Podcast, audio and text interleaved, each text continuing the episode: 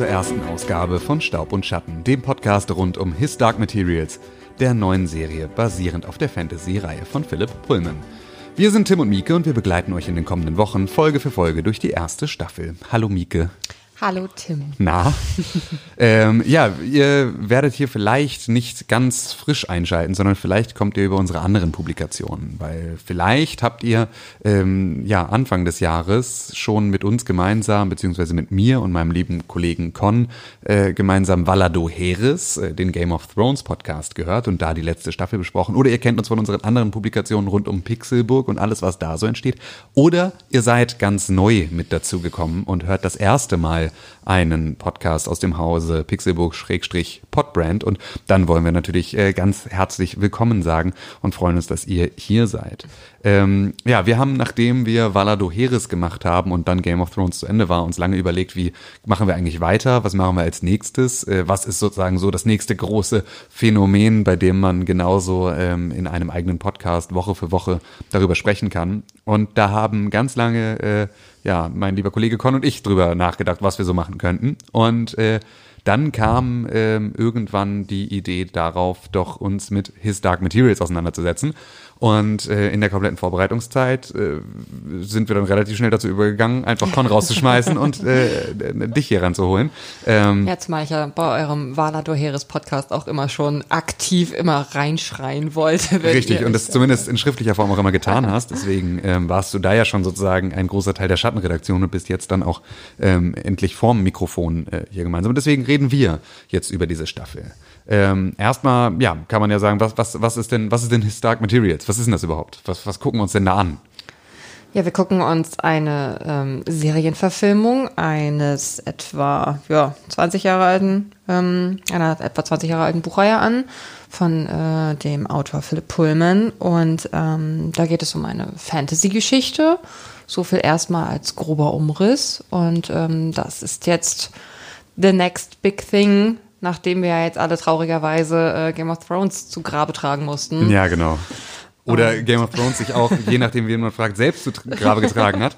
Ähm, genau, und da ähm, kann man auch sagen, dass äh, die meisten kennen wahrscheinlich das Grundmaterial ähm, dieser, dieser äh, Fantasy-Reihe ähm, eher äh, verbunden mit dem Goldenen Kompass. Genau, das, unter dem Namen. Genau, unter dem Kompass, Namen Goldener Kompass, weil das ist sozusagen auch der deutsche Titel des ersten Buches dieser Reihe. Und ähm, das wurde ja schon mal verfilmt, 2007, als, als Kinofilm in äh, Starbesetzung. Und ähm, ja, ist damals irgendwie nicht so super gut angekommen und wurde deswegen dann auch nicht weiter, ähm, wurde auch nicht weiter verfolgt. Aber jetzt ist sozusagen diese Story wieder zurück auf der, ähm, auf dem Screen und ähm, ist die nächste große Serie, die HBO sozusagen jetzt in so einer Fantasy-Welt angeset äh, angesetzt hat. Und das Ganze entsteht halt gemeinsam mit der BBC. Da etwas deutlicher gemeinsam mit der BBC. Also ich meine, es war vorher natürlich bei Game of Thrones auch schon viel ähm, in Zusammenarbeit mit der BBC, weil die, weil viele Drehorte und viele Schauspieler oder der, eigentlich fast alle Schauspieler irgendwie aus Großbritannien kamen, gab es da auch schon immer so Verbindungen hin. Aber jetzt ist es sozusagen diese ähm, Kollaboration da sehr weit vorne.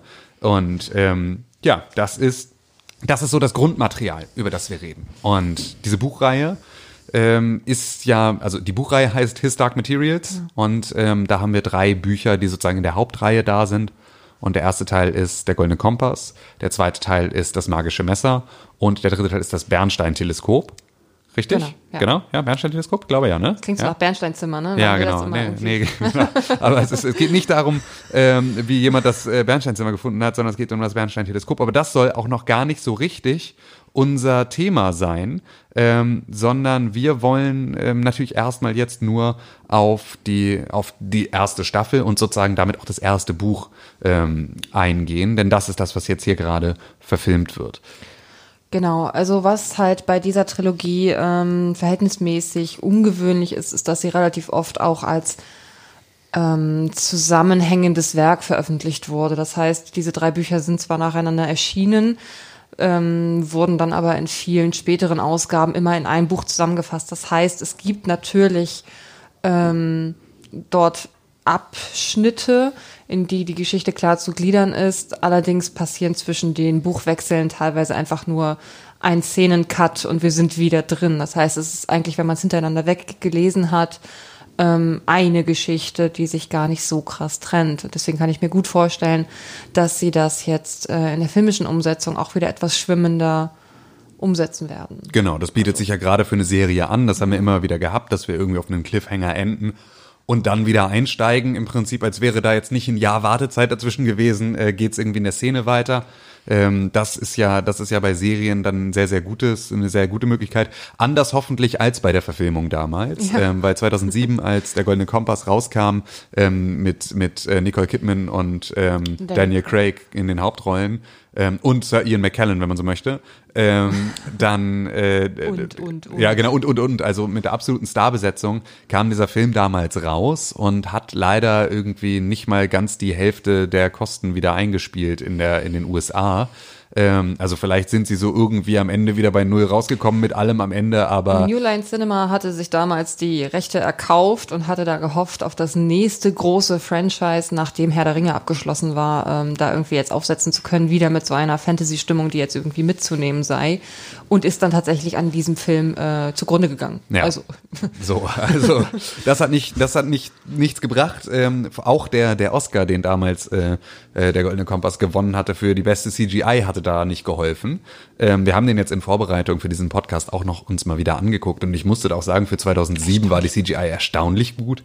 Ähm, das ist so, also klar sieht man das jetzt dolle, aber in der Serie finde ich sie jetzt nicht so viel besser als äh, die, die da 2007 äh, rausgeworfen wurde. Da muss man natürlich auch sagen, wird wahrscheinlich auch nicht das gleiche Budget draufgeworfen worden sein, beziehungsweise jetzt vielleicht zumindest mit dem, mit der Sicht, darauf, dass man da drei Staffeln zu machen möchte, mindestens. Und äh, wenn wir uns angucken, wie das bei Game of Thrones war, da waren auch die Folgen, in denen die Drachen äh, nicht zu sehen waren, waren auch nicht, also nicht ohne Grund so aufgebaut, dass da manchmal einfach nur man nur das Kettenrasseln im Hintergrund gehört hat oder mal irgendwo im Hintergrund mal kurz ein Drache vorbeigeflogen ist, obwohl sie eigentlich auch hätten Screentime kriegen müssen, ähm, einfach nur weil die CGI da relativ teuer war. Da wurde dann halt eher mal so in ein, zwei Folgen pro Staffel so richtig einer rausgehauen.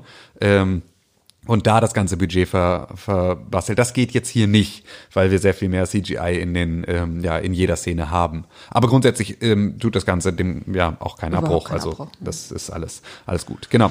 Ja, Philipp Pullman. Ähm, mm. So ein bisschen oder seine Buchreihe. Ähm, der Unterschied zu dem, was wir jetzt hier vorher gemacht haben, ist natürlich äh, die Buchreihe ist auserzählt. Ne? Also die Geschichte ist fertig und die kann man auch schon komplett lesen. Und äh, dadurch ist es nicht ganz so sehr wie bei Game of Thrones, dieses, wir, bis zur vierten Staffel können wir uns noch irgendwie an Romanen langhangeln und danach kommt irgendwie der Autor nicht hinterher. Ähm, das ist hier nicht der Fall, sondern wir werden jetzt hier das Ganze auch immer vergleichen können mit den Büchern und dem, was darin, darin beschrieben steht und was da passiert. Und deswegen wissen wir natürlich äh, ähm, auch schon, wie die Geschichte weitergeht oder endet. Und ähm, deswegen wird es in diesem Podcast ähm, auch den einen oder anderen Spoiler natürlich geben. Ähm, wir versuchen, das Ganze einigermaßen im Rahmen zu halten, ähm, so dass wir euch da jetzt, wenn ihr gar nichts von der Reihe kennt und auch, euch noch überhaupt nicht damit auseinandergesetzt habt, ähm, wir euch damit nicht den Spaß versauen. Aber ich glaube, wenn ihr euch dazu entschlossen habt, einen Podcast zu hören, der das Ganze mhm. schon mal in irgendeiner Form unterbaut, dann seid ihr interessiert an den äh, Querverlinkungen und an, dem, an den Hintergrundinfos. Und davon wollen wir euch natürlich dann auch immer ein bisschen was geben, sobald wir das können. Ähm, das heißt also, wer jetzt hier sagt, oh nein, oh nein, oh nein, sobald ich irgendeinen Spoiler höre, kriege ich schlechte Laune und dann gebe ich hier einen Stern, eine Sternebewertung und hasse euch, ähm, dann ist das jetzt sozusagen das äh, freundliche Service-Announcement. Bitte deabonniert dann diesen Podcast und äh, bitte bestraft uns nicht dafür, ähm, dass wir hier darüber reden, denn ja, wir werden da schon das ein oder andere Mal ins Detail gehen. Versuchen euch aber trotzdem natürlich jetzt nicht alles vorwegzunehmen, auch wenn wir wissen, wohin die Reise geht. Ja. So. Zumal halt bei dieser Reihe und dem Autor ähm, vieles auch einfach sehr spannend ist, weil es in Kontext gesetzt werden kann mit vielen anderen Geschichten der gleichen Art, sage ich jetzt mal. Und da sind teilweise halt die die persönlichen Einstellungen und Zwiste und ähm, Beweggründe, warum eine Geschichte wie aufgebaut wurde, doch ein wenig zu spannend, äh, um sie nicht auch äh, zu erwähnen und äh, um des Spoilers willen dann zu verheimlichen oder um ja. des Nicht-Spoilers willen zu verheimlichen. Absolut. Ähm, kann man sagen. Also Philipp Pullman ist nicht unbedingt der größte Fan beispielsweise von äh, den Tolkien-Büchern, die wir jetzt gerade hier schon Nein. Äh, äh, einmal reingeworfen haben. So auch das war für ihn durchaus eine Motivation, nicht zu sagen, oh, ich möchte auch mal so ein toller Schreiber werden wie J.R.R. Tolkien, sondern eher so ein äh, wie schreibt denn der Geschichten? Das äh, kann ich besser. Das ist natürlich auch eine coole Motivation, auf die man dann halt auch zeigen kann, wenn sich sowas mal ergibt. Ich meine, ich kann ja mal kurz so einen kleinen Zeitleistenabriss geben, falls das interessant ich bitte ist. darum. Ähm, weil es ist natürlich eine große Fantasy-Saga, sagen wir das jetzt mal so. Ähm, es ist eine eigene Welt, es ist eine, ähm, ja, eine, eine Umgebung, in der äh, diese ganzen Geschichten passieren. Und Philipp Pullman hat ja jetzt natürlich auch nochmal ähm, die Gelegenheit genutzt und äh, Bücher zur Vorgeschichte und parallel begleitende kleine Geschichten nachzuwerfen nach dieser Trilogie. Das heißt, da ist schon ein ganzes Universum, was aufgemacht wurde, was dann auch weiter ausgeschmückt werden konnte. Und das ist natürlich ein Vergleichspunkt, den man dann heranziehen kann zu Narnia, Tolkien, unendlicher Geschichte und Co. Und ähm, Das heißt, äh, His Dark Materials hat auch sein eigenes Silmarillion, in dem alle Regeln drin stehen, wie das so abzulaufen hat. Ähm, nein, das natürlich genau eben nicht, weil das ist beispielsweise ja eins von Pullmans Anliegen gewesen. Genau. Geschichten nicht zu schreiben wie die Bibel. Oh ja, das ist ein sehr großes Anliegen äh, seinerseits gewesen. Ähm, His Dark Materials ist nämlich tatsächlich äh, als ähm, deutlicher Gegenentwurf beispielsweise zu den Chroniken von Narnia von C.S. Lewis ähm, geschrieben worden und konzipiert worden. Ähm, äh, deutlich äh, ja auch mit religiösen Untertönen behaftet die ganze Geschichte, aber er bezieht da eine sehr deutlich antiklerale Haltung, ganz im Gegensatz zu dem Grundton von äh, Narnia, das ja aus heutigen Augen betrachtet extrem frauenfeindlich und äh, auch ansonsten einfach sehr, sehr christlich verherrlichend, möchte Ja. ich fast meinen, äh, so ausformuliert ist. Das wiederum aber auch aus den 50er Jahren stammt. Also zwischen 1950 und 56 sind damals die Chroniken von Narnia ähm, erschienen. Da hatte Pullman natürlich irgendwie 45 bis 50 Jahre Zeit, um aus der Geschichte mal ein bisschen seine Lehren zu ziehen. Absolut. Und da dann auch zu sagen, ja, das hätte ich aber alles anders gemacht und so ist natürlich klar, äh, man kann ja so Werke aus der Zeit nicht einfach nur so rausgelöst betrachten, sondern muss sich immer ähm, auch dem Kontext stellen, in dem sie damals entstanden sind. Und dann kann man sagen, ist es vielleicht keine besonders frauenfeindliche Geschichte, sondern eine, die sehr äh, irgendwie so den Zeitgeist und das, was man halt selber wusste, ähm, da äh, porträtiert. Muss man aber nicht auch wieder dazu sagen, ähm, es gab auch schon damals eine Jane Austen und es gab schon damals ganz andere Literatur, die das eben nicht so gemacht hat. Aber genau daran merkt man, und du hast es gerade schon gesagt, ähm, diese Bücher wurden so konzipiert. Ähm, das ist ja immer ein bisschen was anderes, ob ich jetzt ein Buch schreibe und die Leute sagen, ach guck mal, das ist das nächste Harry Potter.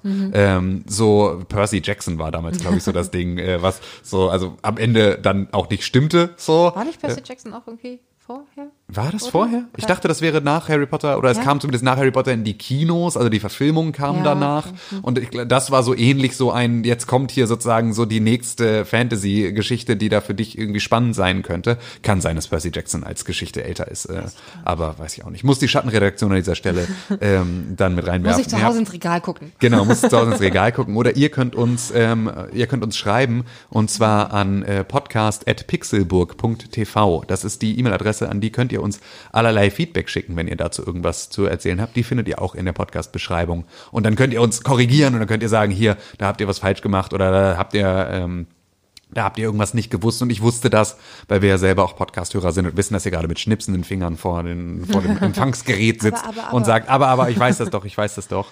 Ähm, aber da war es ja genauso, da wurde sozusagen, ähm, um auf den Punkt zurückzukommen, da wurde ja von außen gesagt, das hier ist irgendwie vergleichbar mit Harry Potter. Und das soll sozusagen diese, diese Rolle einnehmen. Und das ist etwas, wo man ja als Autor nicht so wirklich was dafür kann, wenn irgendjemand dann danach sagt irgendwie als Rezipient, das erinnert mich an das und das könnte sozusagen da jetzt diese neue, diesen neuen Platz einnehmen.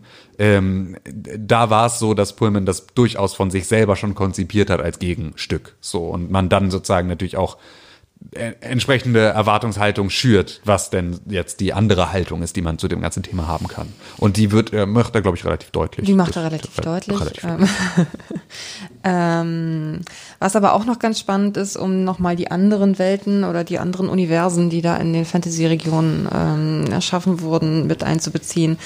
Also C.S. Lewis und Tolkien beispielsweise waren ja Best Buddies. Also Narnia Schöpfer C.S. Lewis ist Katholik geworden, weil Tolkien ihn so lange belabert hat, bis Ah, okay. er tatsächlich dann äh, konvertiert ist, weil Tolkien so überzeugter Katholik war. Ähm, was witzigerweise dann irgendwann zum Bruch geführt hat zwischen den beiden, ähm, weil Tolkien Narnia äh, zu krass populärchristlich, äh, populärchristlich fand. Die ganzen Referenzen waren ihm alle zu platt und deswegen fand er das dann sehr scheiße. Das ist dann das Monster, das du selbst geschaffen Ganz hast. Du genau siehst, so. so nein, das ist irgendwie. Und was ich natürlich auch sehr witzig finde, ähm, also Tolkien fand Narnia unfassbar flach und detailarm. Ja, ja, na logisch, klar. Als jemand, der irgendwie mit dem Silmarillion dann äh, nochmal sich selber eine komplette Entstehungsgeschichte äh, einer Welt äh, selber zusammengeschrieben hat, die sich auch ähnlich spannend liest wie irgendwie äh, eine Mischung aus Telefonbuch und Schöpfungsgeschichte in der Bibel. Ähm, da ähm, ist es ja logisch, dass einem da das Universum nicht, nicht ausgeschmückt genug sein kann. Was uns auch wieder äh, kurz zu dem Punkt zurückführt, den wir kurz schon mal erwähnt hatten, äh, was dann auch ein Kritikpunkt Pullmans an Tolkien war, nämlich, dass äh, er auf gar keinen Fall mit dieser ganzen äh, Herr der Ringe-Sache verglichen werden wollte, weil er es äh, eine Frechheit fand, wie wenig sich Tolkien äh, für Menschen und äh, Charakterbildung und das Erwachsenwerden und äh, die Interaktion zwischen Charakteren interessierte, sondern Tolkien interessiere sich ja schließlich nur für Landkarten, Codes und Schätze oder irgendwie sowas. Also relativ ähm, das, was wir alle, wenn wir irgendwie mal eine Zeile Tolkien gelesen haben, festgestellt haben, diese ausufernden 30 Seiten langen Talbeschreibungen, ähm, das war nicht, worauf Pullman abzielte, sondern äh, Und dazu, dazu dann im Kontrast. Ja, ist halt ein kleiner Mann mit haarigen Füßen. Können wir weitermachen im Text jetzt. So. Genau. Und Pullman war es halt genauso wichtig, andersrum, wie es Tolkien wichtig war, die Welt zu beschreiben, war es Pullman sehr viel wichtiger, ähm, auf den Punkt zu kommen, was da eigentlich im ganzen Prozess erwachsen werden und Meinungsbildung und äh, Hintergründe eher zu den Menschen Genau. als zu der Welt. So, die erzählt er tatsächlich auch nicht wirklich. Also das muss man sagen. Ähm, Pullman setzt einen an sehr vielen Stellen einfach so, setzt so Sachen einfach voraus und sagt einfach so, das ist jetzt so. Und viel hinterfragen. Also das kommt natürlich und es ergibt sich irgendwann Schritt für Schritt dann über die über die äh, mehreren Bücher kommt da sehr viel mehr Hintergrund mit dazu. Aber es ist schon an so ein paar Stellen ist es einfach ein, nimm das jetzt mal einfach so hin, dass es hier Panzerbären gibt. Punkt. So und äh, warum es die gibt und äh, warum die sozusagen den Regeln, die ich dir gerade über darüber erzählt habe, wie Menschen funktionieren, warum die für die nicht gelten, erzähle ich dir nicht. Es ist jetzt so, nimm das jetzt so hin. So und äh, das ist natürlich äh, an manchen Stellen auch etwas, was man bestimmt genauso gut oder schlecht finden kann, wie irgendwie die, äh, da- das sehr klare Regelwerk von einem Tolkien. Genau. Es geht jetzt hier auch gar nicht um ähm, Wertschätzung oder Einschätzung oder Kritikpunkte, sondern einfach nur um das mal ins Verhältnis zueinander zu Total. setzen. Also es ist natürlich auch, man kann natürlich, also man, also diese ganze Buchreihe ist durchaus bekannt und beliebt, so, aber äh, natürlich nicht auf dem gleichen Level. Also ich glaube, Narnia und Herr, den Herrn der Ringe und den Hobbit kennen mehr Leute und deswegen kann man ja zumindest sagen, ey, wenn ihr das erwartet, ne, also wir reden ja auch über Game of Thrones, das ist ja an anderer Stelle überhaupt nicht vergleichbar, sondern es geht dabei nur darum, dass eine HBO-Serie im Fantasy-Setting ist. Ähm, einfach nur als Einordnung für, was gucke ich da eigentlich? Ist das spannend? Äh, Ist da mehr dahinter? Ist es eine Geschichte, die mir schon mal erzählt wurde? Ist das eine, die jetzt gerade für die Serie geschrieben wurde? Das sind ja alle Sachen, die weiß man im Zweifel von Anfang an nicht. Und deswegen äh, versuchen wir euch das hier nur so ein bisschen einzu, euch einzunorden. Das ist übrigens ein gutes Stichwort für diese ganze Geschichte. ein Norden, ein Norden ja. ist wichtig für den goldenen Kompass, ja.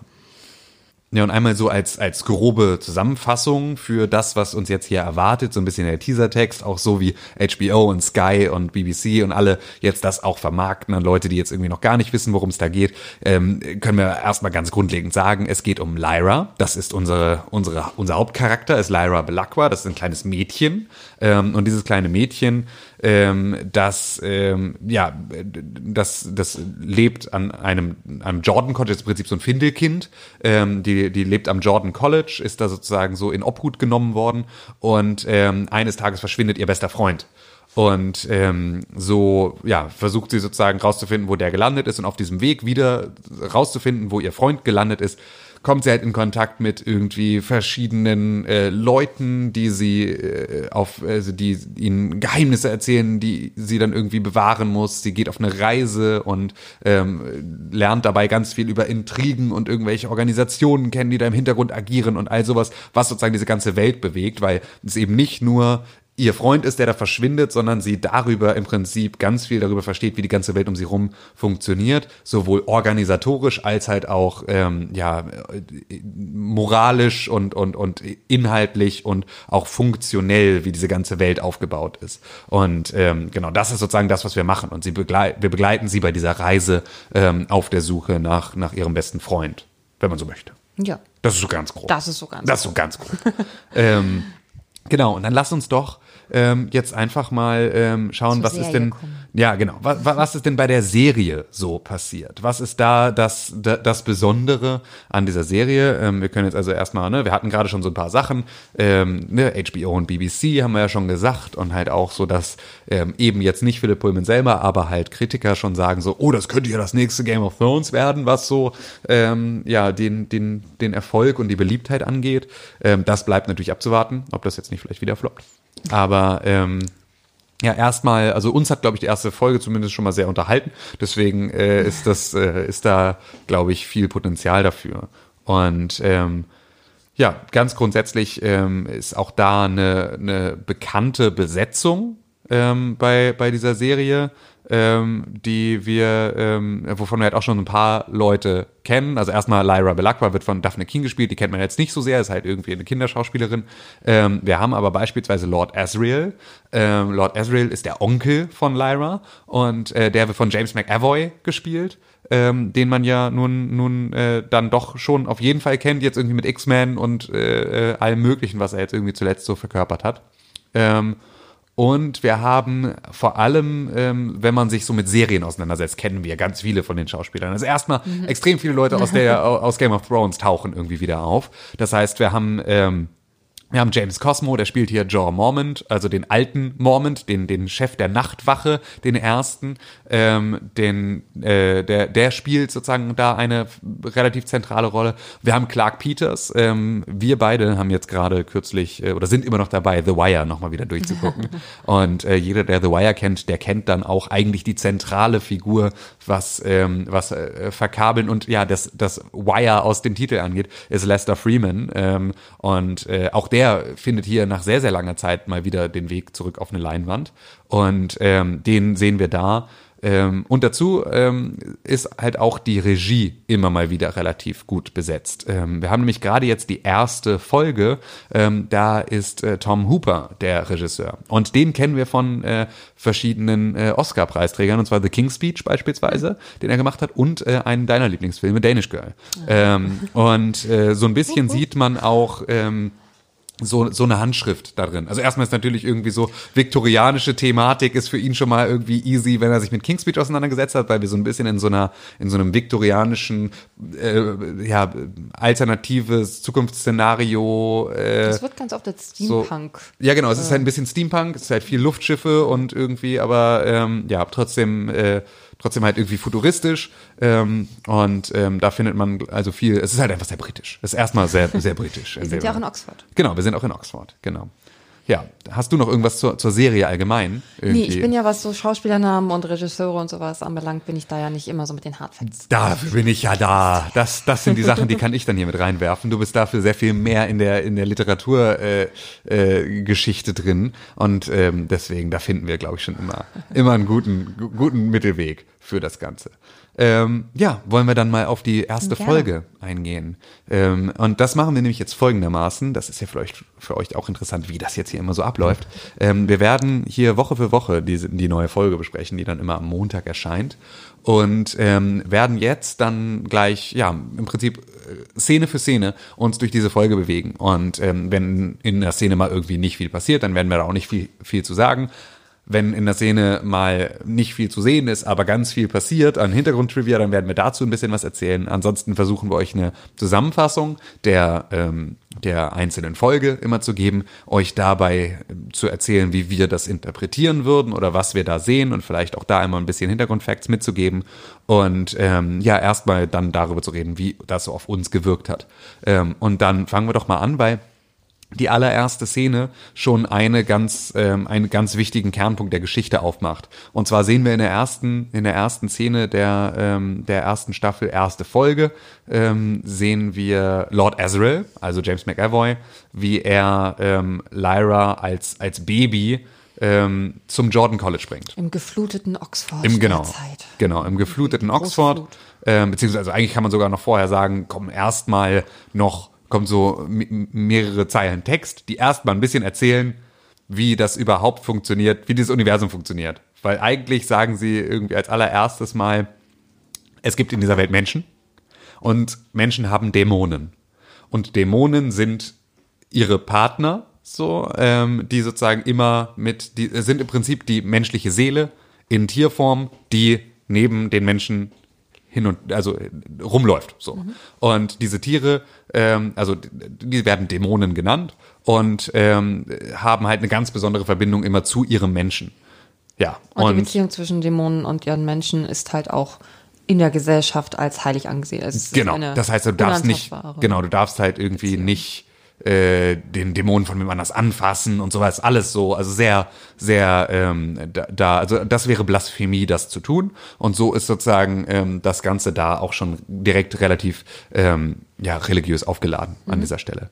Und ähm, dazu wird halt nochmal auch da sofort die Rolle der Kirche mit reingebracht. Wir haben nämlich das Magisterium. Das Magisterium ist sozusagen das Äquivalent zur Kirche und ähm, das regiert die Welt. So, die Welt ist einfach eine eine religiöse und ähm, dadurch wird sozusagen auch das komplette Handeln aller Menschen wird darüber ähm, in irgendeiner Form bestimmt. Außer halt im Norden, der ist noch wild und unge ungebunden und so und da gibt's irgendwie äh, noch Hexen und Speaking of the next Game of Thrones. ja, genau, ja, genau. So im Norden lauert irgendwie die Gefahr und die Ungewissheit, ähm, nördlich der Mauer. Und ähm, ja, da ist, da, ist sozusagen, gelten diese Regeln nicht in diesem Maße. Das ist so das, was uns erstmal der Vorspann textlich erzählt. Ähm, und dann se- sehen wir ähm, ja als nächstes dann das, das überflutete Oxford Genau. und ähm, starten, starten sozusagen mit ähm, ja, einem kleinen Kind, das da von James McAvoy ähm, dann hingebracht wird. So, genau. Genau, es wird halt aber auch nochmal ganz kurz im Vorspann erwähnt, ähm, dass es halt äh, in dieser Parallelwelt oder in dieser Welt, in der wir uns ja bewegen, was für uns eine Parallelwelt wäre, äh, um eine Prophezei Prophezeiung geht, ähm, die eine, die ein Kind äh, beinhaltet. Genau, Und es gibt irgendwie die eine- Schnitt auf ein Kind wird, ein Findelkind wird. Ja, genau. Also ich glaube, sie schreiben es sogar, Ja, ja, äh, genau, so, ja, aber sie schreiben auch, dieses Kind wurde in einer Nacht. Es gibt sozusagen, in dieser Prophezeiung geht es um ein Kind. Dieses Kind wurde in einer befluteten Nacht nach Oxford gebracht. Also sie sagen sehr deutlich, dieses Kind, das du da siehst, ist das Kind aus der Prophezeiung, bitteschön. Das ist etwas, was im Buch sehr viel länger braucht, bis man zu dieser Erkenntnis kommt. So. Das heißt, wir sehen also jetzt dann irgendwie das überflutete Oxford und dann, ähm, ja, James McAvoy, der dann dieses Kind da ähm, jemandem in die Hand drückt. Und zwar dem Master of Jordan College. Also es ist halt auch nicht das, die Oxford-Universität, sondern es ist das Jordan College in Oxford. Und ähm, der muss sozusagen, weil es so eine Regel gibt von, wie war das? Äh, Scho- Scholar, Scholastic, äh, Scho Scholastic äh, Sanctuary. Sanctuary. Das heißt also, du kannst sozusagen irgendwie an eine Universität, äh, im Prinzip wie es auch bei einem Kloster hier ist. So, also ne, irgendwie, wenn, also weiß ich gar nicht, ob das, ob, ob das heute überhaupt noch so ist. Kann ich noch irgendwie mein Kind in einem Bastkörbchen auf eine Klostertreppe setzen und dann wird es zur, zum, zur Nonne? Wahrscheinlich nicht, ne? Aber ähm, ja, also grundsätzlich war das natürlich irgendwie auch immer so ein, es gibt diese Orte, das ist im Prinzip die Babyklappe aus dieser Zeit. So, du sagst irgendwie so, ich gebe jetzt mein Kind dahin und dann wird, müssen die sich um das kümmern. So. Und ähm, das macht er da in dieser Szene. Und äh, ja, dann äh, springen wir von da aus relativ fix auch schon in die Jetztzeit. So, das Genau. ist nämlich das, was wir dann als nächstes sehen. Sehen wir jetzt im Prinzip dieses Kind, wie es dann groß geworden ist. Und groß ist jetzt auch noch nicht so richtig Zwölf. zwölf. Genau. So, genau. ähm, sehen eine sehr ungestüme junge, junge Lyra, wie sie mit ihrem besten Freund ähm, durch das Jordan College rennt und Fangen spielt und gemeinsam mit den beiden Dämonen, die äh, um sie herumtummeln und die ganze Zeit die Gestalt wechseln, ähm, ja, so ein so ein relativ unbeschwertes Kinderleben führen. Das ist so die Szene, die das Bild erstmal malt, ja. den Einstieg. Ich musste da sofort dran denken, ähm, meine, meine Eltern hatten früher ein Möbelhaus und äh, über diesem Möbelhaus äh, wohnten noch meine Großeltern noch in so einem, in so dem Verwaltungstrakt ganz oben. Das heißt, meine Schwester und ich waren nach der Schule dann immer bei meinen Großeltern und äh, haben dann nachmittags irgendwie in diesem Möbelhaus gespielt. Das heißt, auch da waren wir irgendwie so die Kinder, die gehörten da irgendwie hin, die konnte man nicht verscheuchen, sondern die war, durften irgendwie da sein, die aber sozusagen eine, einen Ort, der eigentlich nicht dafür gedacht war, zu ihrem höchstpersönlichen Spielplatz macht. Ja. Und das ist im Prinzip die erste Szene, die wir da sehen. Wir sehen irgendwie Roger ähm, und Lyra, ähm, die genauso wie meine Schwester und ich damals irgendwie Fangen spielen im Möbelhaus, ähm, nur dass das da sozusagen dann durchs Jordan College geht und sie da ähm, ja äh, durch die Gegend laufen, äh, Fangen spielen, in irgendwie die frisch gewaschene Wäsche reinspringen und die wieder dreckig machen, Wein klauen äh, und halt irgendwie in den Katakomben äh, unterwegs sind und irgendwo an den an den Gräbern von irgendwelchen äh, verstorbenen äh, äh, Universitätsleuten. Universitätsleitern ähm, da dann irgendwie rumturnen und so. Und da genau werden halt auch dann die Dämonen von den beiden irgendwie äh, mal gezeigt. Und auch schon relativ deutlich, dass die Dämonen an dieser Stelle schon in der Lage sind, die Form zu verändern. Genau. So, das heißt also, ähm, wir haben Pantalaimon, das ist der Dämon von, von Lyra, ähm, der da, während sie irgendwie äh, über Sachen klettern, kurz sich in einen Vogel verwandelt, weil er dann irgendwie praktisch um die Ecke fliegen kann, dann aber irgendwie auf ihrer Schulter landet und zum Hermelin wird und irgendwie so zum Baummarder und was auch immer, also so tausend verschiedene ähm, Figuren annimmt, ähm, immer sozusagen der, der Situation entsprechend. Genau. Ich weiß gerade nicht, wie Rogers Demon heißt. Ist das so wichtig? Ich glaube, nicht weiß ich gar nicht. Nein, aber auf jeden Fall Buch machen die sich das, machen die sich das äh, auch untereinander zum Spiel und die sind dann halt genauso einfach.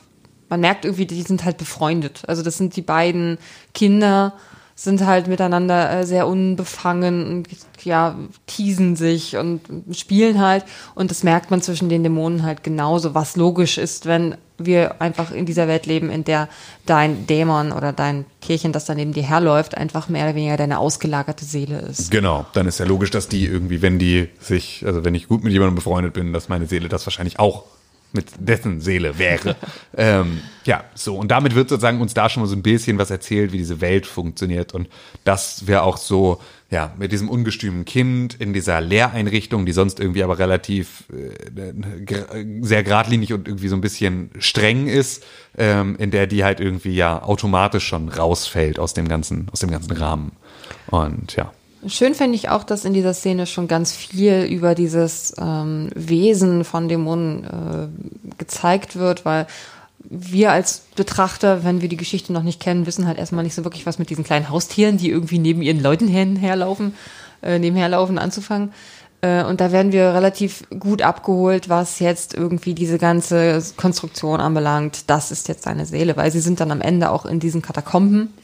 Und äh, Roger hat da überhaupt keine Lust drauf. Der gruselt sich extrem vor diesem Ort. Und Lyra ist dann irgendwie diejenige, die sich in die leeren, aufgebrochenen Gräber legt und damit irgendwie ihn herausfordert. Da doch mit Knochenhänden winkt und so. Ja. und was ich halt schön finde, es wird da auch sofort schon erwähnt, ähm, da sind auf diesen Gräbern sind dann immer kleine Steinfiguren. Und diese Steinfiguren sind halt die, die Abbildung von den jeweiligen Dämonen der dort begraben liegenden Leute, weil im Gegensatz zu diesen ähm, Gräbern für die Menschen ähm, es keine Gräber für die Dämonen benötigt, weil die in dem Moment des Todes des Menschen halt sich in Staub auflösen.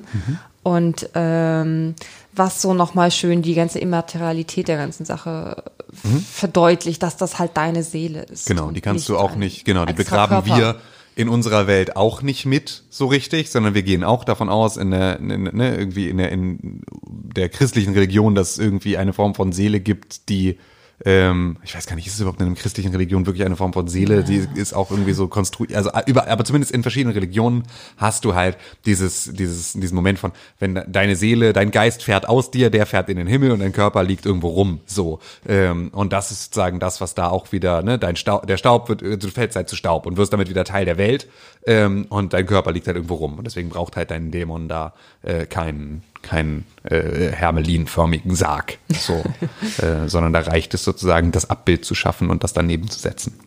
Genau. Ja, und ähm, dann haben wir den ersten Cut so und springen in eine andere Situation. Also es ist ja so ne, ganz klassisches. Wir werden jetzt erstmal mit verschiedenen Standorten, verschiedenen Charakteren ähm, vertraut gemacht. Und zwar sehen wir jetzt äh, James McAvoy wieder.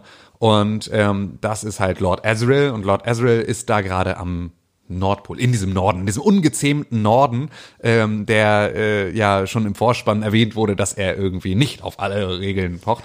Und der ähm, hängt da rum mit seinem Schneeleoparden, das ist seine Seele.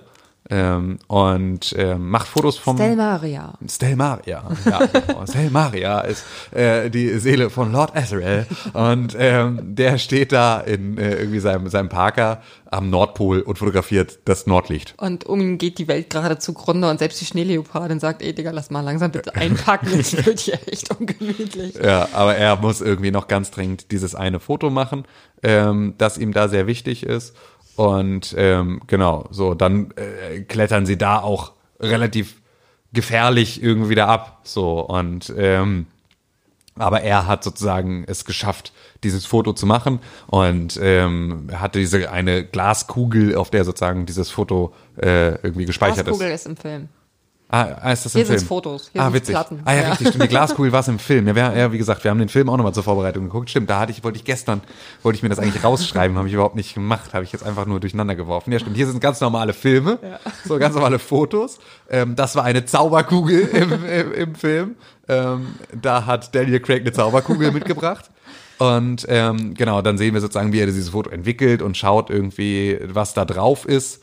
Und ähm, da ja anscheinend relativ happy drüber ist, über das Ergebnis, was er da erzielt hat.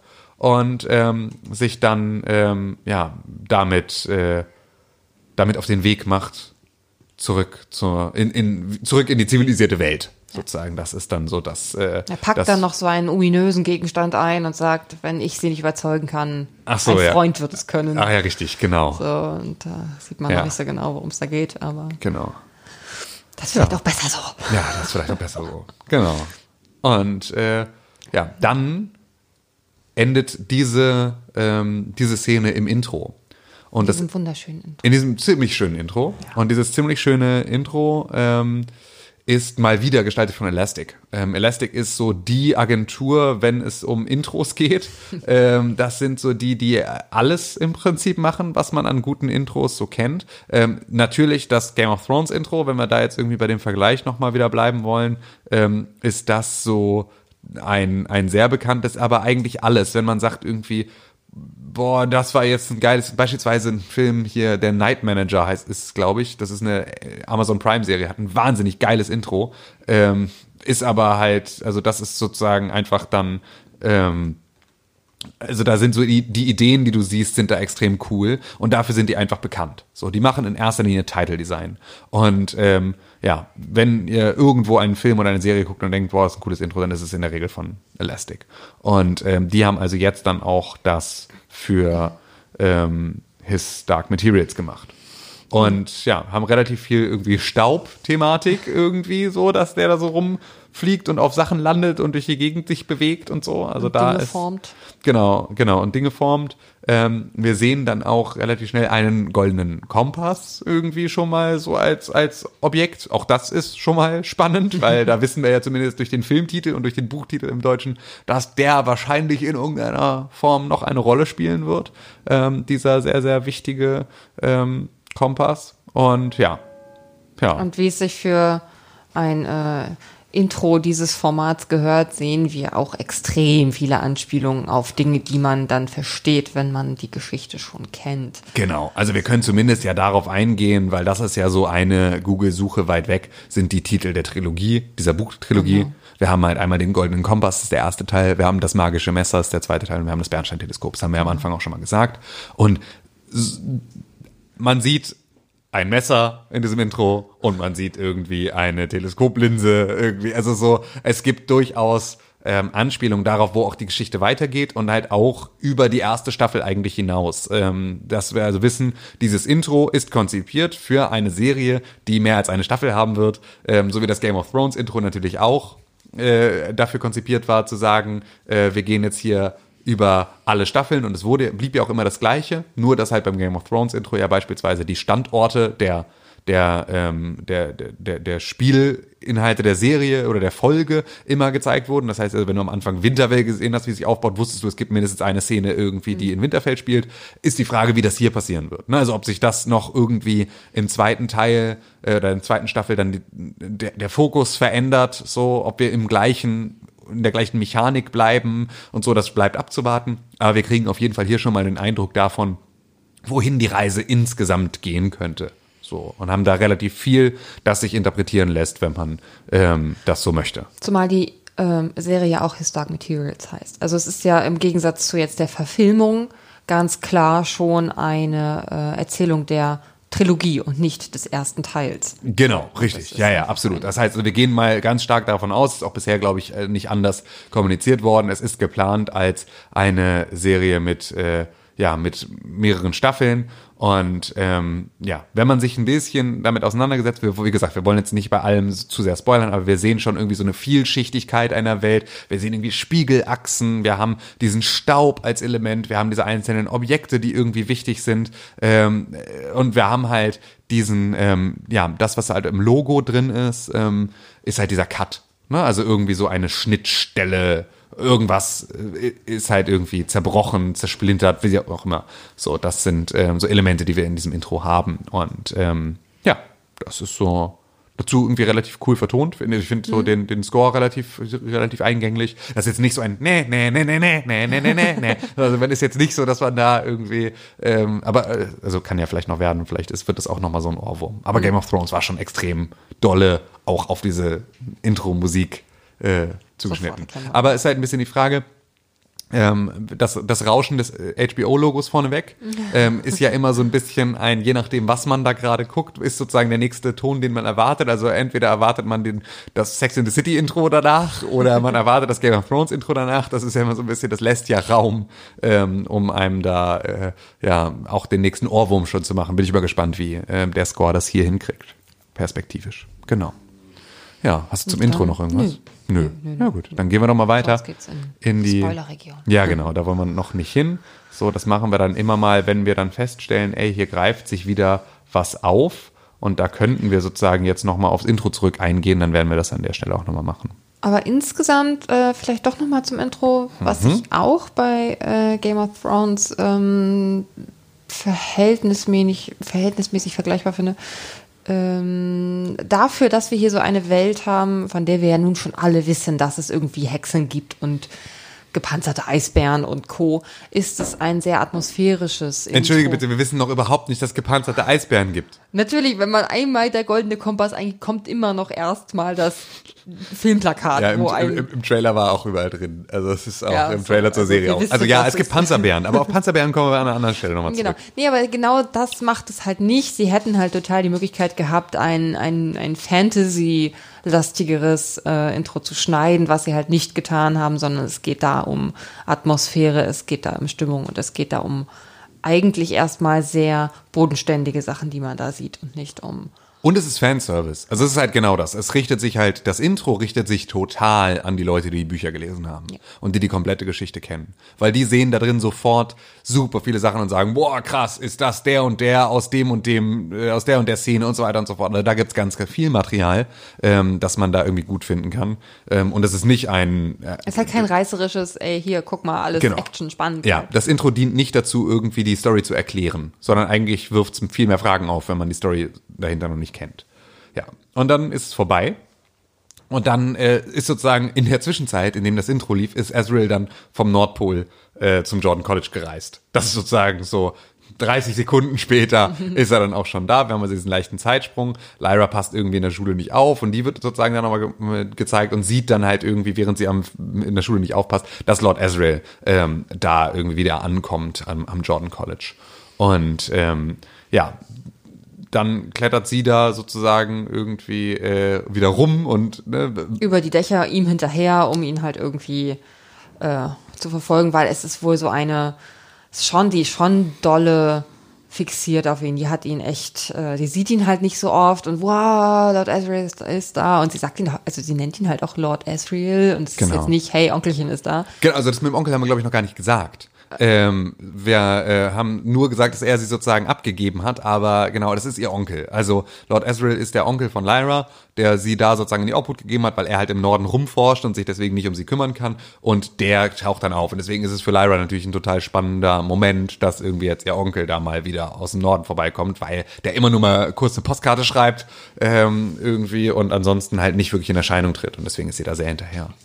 Was man in dieser Szene noch sieht, wo sie halt jetzt irgendwie aus dem Klassenzimmer sich mit irgendwelchen Tricks rausschmuggelt und irgendwie den Lehrer ablenkt und äh, ja, um dann jetzt halt Ezreal hinterher zu rennen, ähm, habe ich mir zumindest notiert, dass ich das spannend fand, dass äh, Pentalemon, äh, also ihr Dämon, ihr davon abrät und halt immer so sagt, okay, oh nee, willst du nicht im Aliba sitzen bleiben und äh, hör doch mal auf, hier über die Dächer zu rennen? Und so ein bisschen, das hat der Maria halt äh, auch am Nordpol mit Ezreal gemacht, also da zumindest am Anfang wird uns so ein bisschen das Bild gezeichnet von ähm, der Stimme der Vernunft, beziehungsweise ja. dem, dem, dem best, deinem besseren Ich oder deinem, ja. deiner besseren Hälfte, ja. ähm, die da in irgendeiner Art und Weise in deinem Dämon auftaucht. Die halt zumindest, also ist ja auch, ist ja auch ähm, äquivalent zu dem, was unsere Seele irgendwie so macht, ne? Also so ein Verhältnis herzustellen zwischen ähm, meinem Bauchgefühl und meinem Kopf und irgendwie, ne, dann ist es so ein, auch wenn ich jetzt erstmal forsch irgendwie draufgehe, bleibt irgendwie so eine Rest Unsicherheit oder sowas, die ich vielleicht auch überspiele, weil ich eher so der Typ bin, der irgendwie seine Unsicherheiten überspielt und eher nach vorne raus ist, aber eigentlich für sich selber so sehr äh, ähm, ja, sehr unsicher ist eigentlich. Und so, das sind die Sachen, die dann halt in dieser Welt man nicht so gut verheimlichen kann, weil halt die Seele irgendwie außen, äh, außerhalb des Körpers rumläuft und sich halt irgendwie verhält. Und ähm, ja, darüber kriegen wir halt auch, kriegen wir auch ein bisschen gespiegelt, dass die beiden sich auch sehr ähnlich sind, also Lord Ezreal und, und Lyra, ja. so, in ihrer, in ihrem Wesen, so irgendwie beide so sehr aufbrausende Action-Menschen, so, so ein bisschen. Genau. Dieses ganze ähm, deine Empfindungen und dein, deine Seele rennt halt neben dir her Thema ist eins, was man nochmal extrem tief aufmachen kann, aber das vielleicht an einem Punkt, wo man schon von der Geschichte ein bisschen mehr mitbekommen hat. Ja. Also stay tuned. Ja, genau, richtig. Das, oh ja, gut, viel Cliffhanger einbauen, das ist für Serienpodcasts immer wichtig, ähm, dass wir euch hier äh, dazu, dass wir euch Blut lecken lassen, dass ihr auf jeden Fall nächste Woche wieder einschaltet. Deswegen hier, also wenn ihr wissen wollt, was das äh, alles noch damit auf sich hat, dann immer schön wieder einschalten.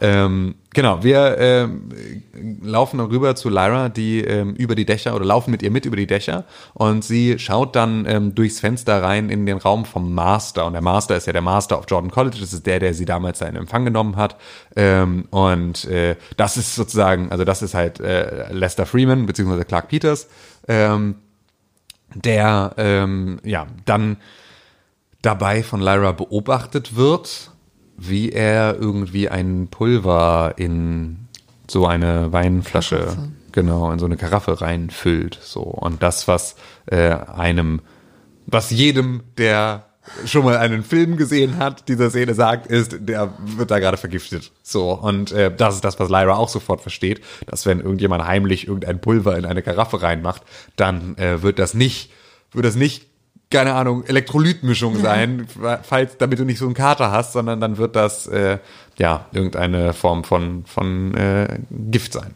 So. Und ähm, tja, so reagiert sie dann da auch ein Stück weit drauf, weil dann halt Lord Ezreal in diesen Raum reinkommt und äh, da dann kurz alleine gelassen wird und das heißt nur so, hier guck mal, ich habe ganz leckeren Wein auf den Tisch gestellt. Hier. Dein, dein 68er Tukaya, von dem es nur noch 30 Flaschen auf der ganzen Welt gibt. Genau, so und so. Äh, ja, genau so ungefähr. Und ähm, ja, der äh, setzt sich dann hin und wird irgendwie allein gelassen in dem Raum und nimmt dann ein Glas und äh, kurz bevor er trinken kann, schlägt Lyra ihm das, klettert sie sozusagen durch das äh, Fenster und schlägt ihm das aus der Hand.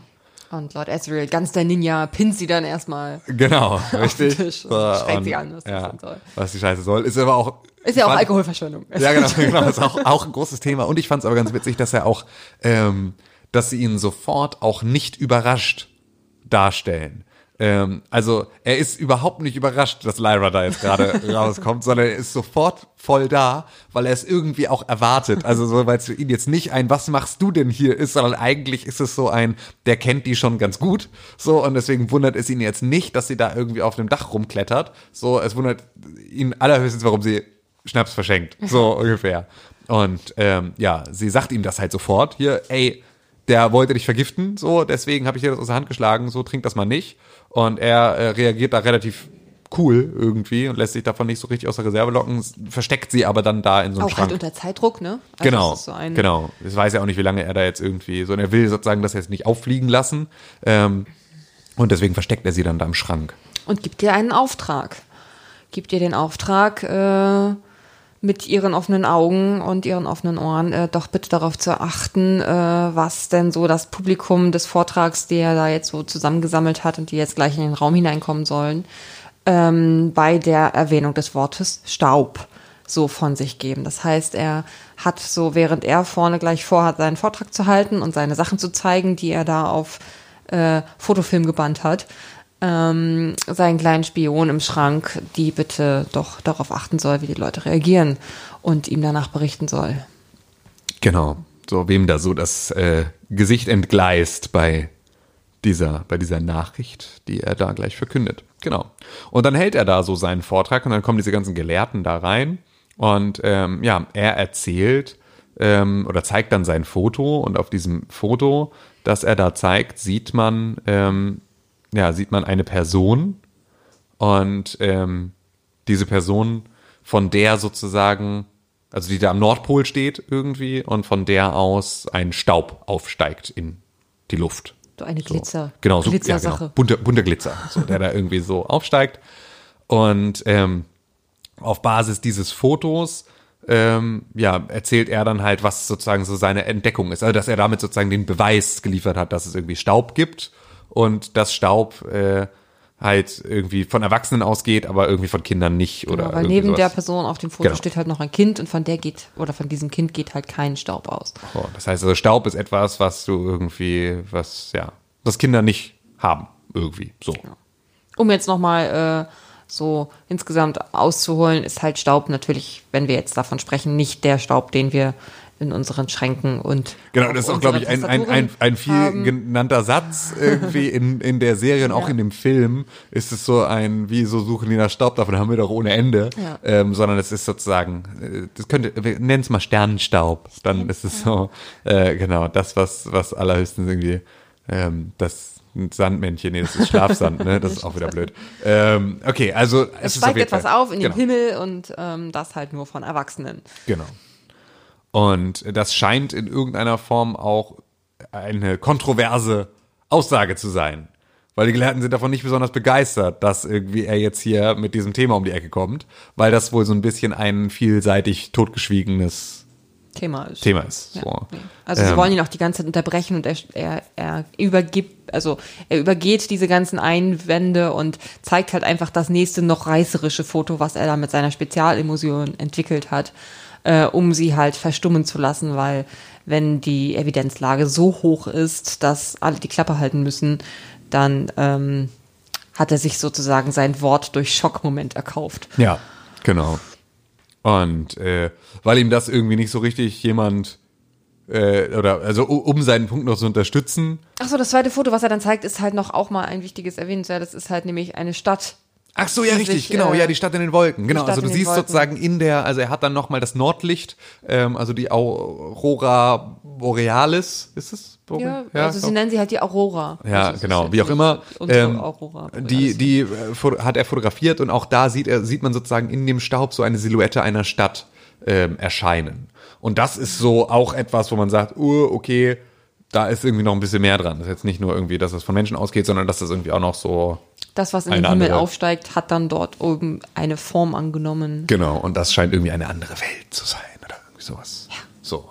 Ähm, und ähm, ja, um das Ganze noch zu unterstützen, zeigt er dann irgendwie so den gefrorenen Kopf von seinem Vorgänger irgendwie, der da auch schon geforscht hat. War, ja. Ähm, äh, ich Grumman. Nicht, ja, genau, habe ich nicht ganz verstanden, was, warum er jetzt, warum der Kopf ein Beweis dafür Ja, ist. das ist tatsächlich im Buch ein bisschen besser, was heißt ein bisschen besser, es ist ein bisschen ausführlicher einfach nur gezeigt. Also da hat er es einfach als Schockmoment jetzt hier in der Serie, ähm, nach dem Motto, das muss ja so wichtig gewesen sein, dass sie ihm jetzt hier den Kopf abgehackt haben und ihn daran hindern wollten zu forschen, also muss ich weiter forschen, gebt mir Geld zum Forschen. So, also hier ist Ah, es okay, sehr viel mehr ja. ein Schockmoment und ein Leute, wenn es hier anderen Leuten so wichtig war, dass diese Exkursion nicht weiter stattfindet und dafür Leute geköpft wurden und ich hier meinen Vorgänger tot aufgefunden habe. Dann scheint ähm, jemand was irgendwie vertuschen zu wollen. Ganz genau. Im Buch ist es dann nochmal ein bisschen, ähm, da geht man auf diesen Schädel nochmal etwas deutlicher ein, der dann mit einer speziellen Art punktuiert wurde, dass diese spezielle Art wird nur von einem dort und dort lebenden bla. Okay, also da kriegt man auch noch so ein bisschen Täterauskunft. Genau, man äh, sieht aber halt äh, in beiden Versionen, also sowohl im, in der Serie als auch im Buch, ähm, wird deutlich thematisiert, dass dieser Eisklotz zwar irgendeine Art von Kopf enthält, aber das Eis ist dreckig und hm, und was hast du dir hier eigentlich vielleicht zusammengereimt? Ja, okay. Das, also der, der Zweifel bleibt über diesem Schädel schweben, aber es reicht, um ihm dann jetzt seine ähm, seine Gelder zu bewilligen. Genau, so, weil das ist sozusagen das Ergebnis des Ganzen. Er kriegt sein, sein Forschungsgeld für seine Reise, kriegt er irgendwie dann äh, ausgehändigt, weil sie irgendwie an dieser Beweislage nicht vorbeikommen und deswegen nicht wirklich einen Grund haben, ähm, ihn Platz machen. Und man muss natürlich auch dazu sagen, ähm, wir wissen ja in dieser, in dieser Szene, ähm, und deswegen hat dieser Kopf auch nochmal eine andere Wirkung. Ähm, wir wissen ja, dass der Master ihn jetzt töten wollte, genau aus dem gleichen Grund. Ja. Also, und davon wissen wir ja auch, dass der Master, der jetzt im Publikum sitzt, das ja auch weiß. Also, dass auch der den Auftrag hatte, ähm, ihn jetzt umzubringen mit der Erkenntnis. Und er sagt, hier, guck mal, hier wurde schon jemand umgebracht, der mit dieser Erkenntnis wieder kam. Und das ist natürlich. Oder wiedergekommen wäre. Oder wiedergekommen wäre, genau. Und das ist natürlich auch wieder so eine Situation, in der dann der Master natürlich sehr genau weiß, dass Ezreal jetzt auch sehr genau weiß, mhm. dass äh, das auch wieder passieren sollte jetzt gerade und dass deswegen das Ganze auch nochmal ein bisschen mehr, ähm, ja, also auch da nochmal einen anderen Druck aufbaut, warum der Master noch nicht drum rumkommt, ihm irgendwie die Kohle zu geben und zu sagen, ja komm, forsch weiter. So. Zumal der Master halt eigentlich als extrem ähm, vertrauenswürdige, empathische Figur dargestellt wird. Das, also es ist schon eine Frage an sich, warum denn dieser nette alte Mann jetzt überhaupt ähm, Azrael umbringen wollte. Ja. Und das, das, man wird schon deutlich in die Situation hineingeworfen, zu hinterfragen, wie sehr Azrael da vielleicht an einer Sache nagt, die der Welt nicht gut tut, wenn sogar so ein netter alter Herr mit extrem viel Überwindung jetzt irgendwie mit zitternder Hand dieses Giftpulver in seinen Wein mischt, weil es vielleicht, äh, vielleicht für die Welt die bessere Lösung wäre, das ja. jetzt nicht offen zu decken. Im Buch ist es auch der Master, der es vergiftet, ja. ne? aber im Film von 2007 da ist es, ist es ein ist Mysteriums. Es, äh, genau, ist ein, ja genau, ein Magisteriumsmitarbeiter, äh, so irgendein Kardinal oder was der dann ist, so, aber da wird sehr deutlich, woher sozusagen auch dieser Mordauftrag irgendwie ja. kommt, dass das halt irgendwie das Magisterium ist, dass da jetzt nicht so super Bock drauf hat, dass da irgendwie in die Richtung weiter geforscht wird. So. Und ähm, dann springen wir rüber zu einer anderen äh, Menschengruppierung, ähm, und zwar den Gyptern. Ähm, die Gypter sind irgendwie so fahrendes Volk, ne? also irgendwie so Ausgestoßene, die sich irgendwie nicht so richtig zu der Gesellschaft dazugehörig fühlen, so ein bisschen, ja, so, so, so Sinti und Roma dargestellt, irgendwie, äh, bunte Kleidung und irgendwie so äh, alternative äh, alternative Lebens äh, ja Lebensraum so. Ja, ist hier in ähm, diesem Setting so dass äh, das fahrende das wasserfahrende Volk, mhm. also die sind halt auf ihren Booten halt immer unterwegs. Ich finde das im Englischen ganz schön, das ist halt die Gyptians und mhm. die Gypsies ist ja nur ja, ja, genau. also ist ja extrem nah beieinander ähm, wo noch mal ein bisschen klarer, schneller wird oder schneller klarer wird, äh, auf was für eine kulturelle Hintergrundsituation dieses Volk da anspielt. Genau, so kriegt man aber hier auch bildlich relativ schnell irgendwie raus. Und die haben so eine Zeremonie, der wir jetzt irgendwie beiwohnen. Und ähm, diese Zeremonie ist eine Zeremonie des Erwachsenwerdens. Und da wird uns sozusagen noch eine wichtige andere Komponente dieses Universums äh, nahegebracht. Nämlich, ähm, dass wir dort eine Versammlung sehen von dem Clan oder wie auch immer dieser halt dort ansässigen äh, Gruppe Ägypter gerade, ähm, die alle ein Stück Silber mit in einen, einen, einen Schmelztiegel werfen und ähm, sozusagen den gesamten Stamm verewigen in einer dann neu gegossenen Ringform für den erwachsen gewordenen neuen Gypter. Ja. So, genau. nicht neuen Gypter, aber für den jetzt neu erwachsenen Gypter. Ja. Genau, das heißt, das ganze Volk sammelt da an dem Moment, ähm, um ihn einen Ring zu gießen, der die Form seines ähm, Dämons hat, mhm. weil das Erwachsenwerden ähm, der Moment ist, in dem dein Dämon die Gestalt äh, einnimmt, die er für den Rest seines Lebens hat. Und nicht mehr wie bei Kindern, wie wir es am Anfang so bunt und wild gezeigt bekommen haben, bei Lyra und Roger, ständig die Form wechseln kann. Okay, das ist natürlich jetzt ein ganz zentraler Punkt, weil das bedeutet ja, dass ähm, also Kinder sind sozusagen ähm, in der Welt so lange unschuldig und irgendwie ne verspielt und alles, ähm, deswegen ihre Seele auch entsprechend variabel und irgendwie so äh, mit viel Freiheit gesegnet ähm, und ab einem bestimmten Zeitpunkt des Erwachsenwerdens endet das dann so und das ist dann so dieses, wenn du dann weißt, was für ein Typ du bist, dann bist du halt so ein Typ so und so entspricht dann kannst du später dann also bei erwachsenen Leuten am Dämon sofort erkennen, was für ein Typ das ist. So ähm, im Film ist das sehr deutlich. Da sind dann irgendwie, ne, da sind ja dann die äh, alle Bediensteten sind treue Hunde, haben dann treue Hunde. Das ist nicht nur irgendwie. im Film, so, das ist auch im Buch so. Ah, okay, Das ja. ist so ein Zeichen davon, wenn dein Dämon sich als äh, Hund verfestigt in irgendeiner Art und Weise, dass du dann dazu gemacht bist zu dienen. Und das Mhm. ist dann entweder der Rottweiler und dann gehst du irgendwie ins Militär oder halt der Cocker Spaniel, dann wirst du Housekeeper. Ja. So, das ist so die. Ja, das heißt also so ein bisschen ein, auch da wieder diese Philosophie, ich glaube, viele würden sich das wünschen, ähm, so als Orientierung fürs Leben, schon irgendwie am Dämon zu wissen, wohin meine Reise geht und worin ich wirklich gut bin und das nicht so ausprobieren zu müssen. Das heißt also durchaus auch, äh, kann vielleicht auch ein, ein befreiender Zustand sein, in dem wir uns da, in dem wir uns jetzt gerade befinden. Aber das ist sozusagen diese Zeremonie. Also das ist jetzt mit diesem jungen Gypter passiert. Er ist erwachsen geworden und seine, sein Dämon hat seine finale Gestalt gefunden und das wird da gefeiert, weil das ist halt irgendwie was Gutes. So. Und ähm, ja, das ist so, da, da wird uns diese ganze Gruppe und halt irgendwie auch einzelne Charaktere aus dieser Gruppe werden uns da nahegebracht. In diesem Falle ist es halt ein Costa-Junge, Junge. Und Costa ist so, ähm, die Ma Costa, also die Mutter Costa ist so ein bisschen die lokale Clan-Führende. Ähm, und wir haben da auch den größeren Bruder von Billy Costa, der halt später noch eine Rolle einnehmen wird. Und wir sehen halt gerade dieses Gebrüderpaar ähm, und auch in dieser Szene immer wieder die Ma Costa, die den kleinen Jungen vom Großen so ein bisschen wegaschert, weil er sich immer wieder neben ihn stellen will, obwohl das halt gerade der Moment des großen Bruders ist. Wir sehen aber ganz klar auch den kleinen Bruder, der da irgendwie gerade seinen großen besten Freund irgendwie ein bisschen na, verliert oder die Angst hat, ihn zu verlieren. Und es gibt dann auch ganz klar nochmal den Hinweis von der Mutter an den großen Sohn, ey, verlier mal bitte jetzt nicht den Bezug zu deinem kleinen Bruder, der ist da extrem anxious about. Ja. Also der würde ganz gerne wissen von dir auch, dass du weiterhin an seiner Seite bist. Ja.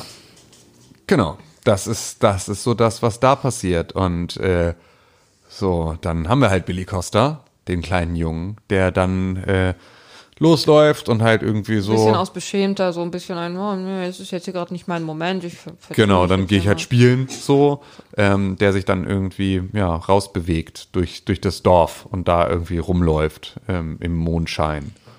Und, ähm, tja, dann, Dann sehen wir da so einen gruseligen kleinen Fuchs, der sich irgendwie an den Dämon, der da gerade ein süßes kleines Eichhörnchen ist, so ranpirscht und dann ist auch schon Cut oder sehen wir es tatsächlich, wie er gepackt ähm, wird? nee, genau, dann ist- Cut und dann ist so die, die Story davon auch irgendwie an der Stelle vorbei.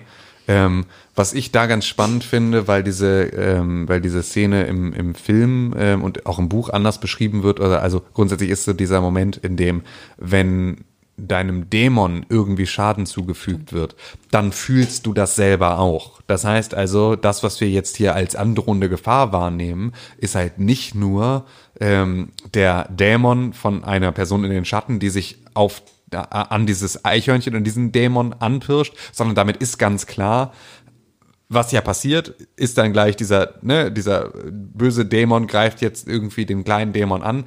Das bedeutet aber in dieser Welt, dass sozusagen auch die dazugehörigen Personen sich jetzt gegenseitig angreifen. Das ist jetzt nicht ein, ich mache jetzt nur irgendwie dein Haustier platt und was mit dir passiert, ist egal, sondern das ist sozusagen das, was uns da erzählt wird, ist, ähm, es pirscht sich gerade auch eine Person an Billy Costa ran. So. Pentalayman erwähnt es mal ganz kurz am Anfang im Schulzimmer oder so, ey, pass mal auf hier, Lyra, wenn du dir eine fängst, dann tut mir das auch weh. Richtig, also andersrum stimmt. ist Ja, es ja. genauso auch, Genau. ähm, dass wenn die Person Schaden nimmt, der Dämon das auch fühlt. Genau. Und das ist dann ein sehr enges Band zwischen den Empfindungen der jeweiligen ja, Dämon-Mensch-Paare halt Genau. gibt. So. Und dann ist diese Szene auch vorbei. Dann ist die Szene auch vorbei. Und dann haben wir halt irgendwie so einen Lord Ezreal wieder in seinem äh, Zimmer, in dem er seinen Vortrag gehalten hat. Und da irgendwie äh, bereitet er den so nach und holt dann irgendwann hier auch Lyra aus der Kiste, in der sie sich versteckt hat. Die ist da mittlerweile eingeschlafen und bringt die dann ins Bett. Und da sieht er selber dann halt auch, während er sie ins Bett bringt, dass sie halt Fotos von ihm und seine Briefe und seine Postkarten und alles irgendwie an die Wand geklebt hat und dass sie sozusagen so sehr sich ähm, viel in ihrer Fantasie damit beschäftigt, halt irgendwie, wo er so ist und ihn so sehr als Vorbild irgendwie hat. Ja, man ähm, sieht ja auch, dass sie schon längst aufgewacht ist, aber auf jeden Fall von ihm weiter getragen werden möchte. Also es ist so ein, sie tut dann noch sehr viel länger weiter schlafend. In dem Moment, wo er sich dann aber langsam fasst und vielleicht auch gehen möchte, wacht sie dann schnell auf, damit sie noch mit ihm reden kann. Genau. Also es ist so, man sieht da ganz deutlich, dass die da extrem dass sie den extrem lieb hat und ja. extrem bewundert und ähm, und ich glaube, da kommt es auch schon zur Sprache, dass sie ganz gerne mit möchte. Ja. Also dass er jetzt irgendwie wieder losgeht und er wieder weiter forschen geht und sie halt schon da irgendwie sagt, so, ey, nimm mich doch einfach mit. So und er sagt hier, nee, Alter, es ist der Norden, ist voll gefährlich. So kein Ort irgendwie dich. kein Ort für Kinder. Lass mal, lass mal sein. Und genau, das ist so das ist das, was in der Szene passiert. Und dann springen wir zurück zum Master. Das ist sozusagen ja ähm, der Master, der sich da irgendwie mit seinem engsten Vertrauten ähm, und dem Lehrer von Lyra auch irgendwie austauscht. Und die beiden sprechen über diese Prophezeiung, von der wir ganz am Anfang der äh, Folge oder äh, der, der ganzen Serie jetzt irgendwie erfahren haben, ähm, dass es eben diese Prophezeiung gibt und dass diese Prophezeiung von einem Kind spricht und dass dieses Kind Lyra ist. Genau. So. Und der, der Lehrer ist halt noch so, echt? Also bist du dir jetzt, also glaubst du wirklich, dass das jetzt hier irgendwie, dass Lyra da eine Rolle drin spielen wird? Und der Master ist dann sehr klar, ja, und zwar die größte und vor allem muss sie das die ganze Zeit auf gar keinen Fall, also darf sie das auf jeden Fall gar keinen Fall wissen, dass sie dort eine Rolle spielt. Und sie muss diese Prophezeiung erfüllen, ohne zu wissen, dass sie diese Rolle inne hat. Und es ist eine Geschichte von Betrug.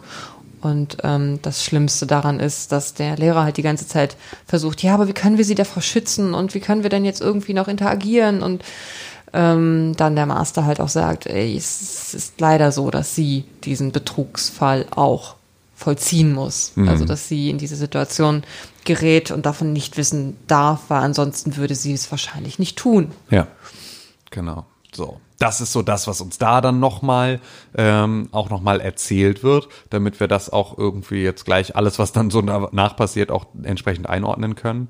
Und ähm, ja, dann gibt's irgendwie, dann gibt's genau diese Unterhaltung irgendwie zwischen Roger und Lyra darüber, dass sie ihm erzählt von dem Staub und er sagt so, hey, da haben wir doch ohne Ende. So kann doch jetzt irgendwie nicht so nicht so was Besonderes sein. Und ähm, die werden in ihrem Gespräch davon unterbrochen, dass sie halt irgendwie mitkriegen, dass Lord Ezreal abhaut. Und das ist für Lyra natürlich irgendwie immer noch so ein, ey, du kannst jetzt hier nicht einfach abhauen ohne mich. So, ähm, du hast irgendwann mal gesagt, du nimmst mich irgendwann mal mit und jetzt bin ich doch irgendwie groß du und jetzt habe ich hier keinen Bock mehr. Erst genau. Gekommen, geh doch bitte nicht schon wieder. Genau, das heißt, die ist halt irgendwie super verletzt davon, jetzt da irgendwie allein gelassen zu werden und äh, schreit ihn dann halt auch an und rückt ihm dazu auf die Pelle und er äh, hat aber halt irgendwie so sein Luftschiff, in das er da gerade seinen ganzen Kram einlädt und ähm, ja, lässt sie dann halt einfach zurück. Ne? Also und auch relativ Maria, harsh. die dann auch dazwischen immer wieder rennt und sagt, wir müssen jetzt los. Ja, genau. Und so. ähm, ihn sozusagen auch vor sich selber schützt, da jetzt irgendwie ja. schwach zu werden. So. Genau. Auch da wieder dieses, ne, mal ist der Dämon die Stimme der Vernunft und mal ist also ja eigentlich Na, immer ja, die immer ja. die Stimme der Vernunft so aber halt mal sozusagen eher der ängstliche und schwache Part der sagt irgendwie mir wird das jetzt so gruselig lass mal abhauen und mal der du darfst jetzt hier gerade nicht Schwäche zeigen, sondern du musst jetzt gerade mal irgendwie äh, einen Rücken gerade machen. Was ich insgesamt eine sehr spannende äh, Erzählentscheidung finde, dass sie das halt onscreen jetzt ähm, sehr viel deutlicher auch als wechselseitige Beziehung darstellen. Also wir haben hier einen James McAvoy, der sehr viel empathischer ist als ein, also als als in seiner Person Lord Ezreals, als ähm, es im Buch tatsächlich beschrieben ja, wird. Absolut. Da also ist es halt wirklich so dieses, ja, die nennt den Onkel, aber so eine wirklich eine Verbindung gibt es da irgendwie also nicht. Also doch von ihrer Seite schon. Wie genau, äh, nee, von ihm zu ihr nicht. Genau, genau von ihm zu ich, ihr ja. halt nicht. Und es ist schon, ähm, er wird jetzt bildlich und äh, ja, onscreen, wie gesagt, sehr viel empathischer dargestellt. Was auch ein bisschen ich glaube, logisch ist, weil versuch mal so eine Geschichte auch filmisch darzustellen und visuell zu transportieren und hast da so einen Ekel, also ein, ein, ein nicht erzählte Seite Lord Asriels ist halt schriftlich sehr viel leichter zu verkraften, als wenn du einen kalten Lord Asriel Ja, absolut, würdest. genau, ja, ja, das stimmt, absolut. Du musst den in all den, in, also du musst bei dem die ganze Zeit irgendeine Form von Wärme spüren, damit du den jetzt nicht scheiße findest, weil er ist halt einfach nur, er ist ja am Anfang ein sehr straighter Genau. Typ, einfach in Und das fällt halt so. im Buch einfach gar nicht so sehr auf, dass er da relativ detached ist, weil Genau. er einfach nur erzählt. Genau, weil halt alles, was nicht beschrieben wird, kriegst du halt nicht mit, aber hier werden halt Sachen gezeigt, die normalerweise nicht beschrieben worden wären und deswegen Genau. muss da irgendwie ein anderer Umgang mit. Ist auch ein bisschen die Frage, es ist ja auch immer eine gewisse Neuinterpretation mit Ja. dabei. Das heißt, auch hier würdest du ähm, einfach, äh, kannst du heute, glaube ich, nicht mehr so sehr einen, einen sehr Kinder gegenüber strikten Charakter so likable machen. Also selbst wenn das seine Rolle wäre, müsstest du ihn heute wahrscheinlich ein bisschen wärmer machen, ähm, damit er als Hauptcharakter überhaupt in Frage kommt, weil wenn du ihn irgendwie mit so einer besonderen Kälte gegenüber Kindern zeigen würdest, mag das in den 60er Jahren noch extrem gut funktioniert haben, so, äh, wo man noch irgendwie sagte, so, ja, keine Ahnung, ein paar auf die Fresse ist auch ein gutes Zeichen von wie gern ich dich habe, so, weil das ist ja alles nur zu deinem Besten und so. Also da ist ja sozusagen Kälte gegenüber Kindern noch mal viel mehr auch ähm, in der Gesellschaft gewesen. Das könntest du wahrscheinlich heute so nicht mehr und deswegen wird's da äh, au- aus verschiedenen Richtungen kriegt er da sehr viel mehr ähm, Menschlichkeit irgendwie ab, so an der Stelle. Ja.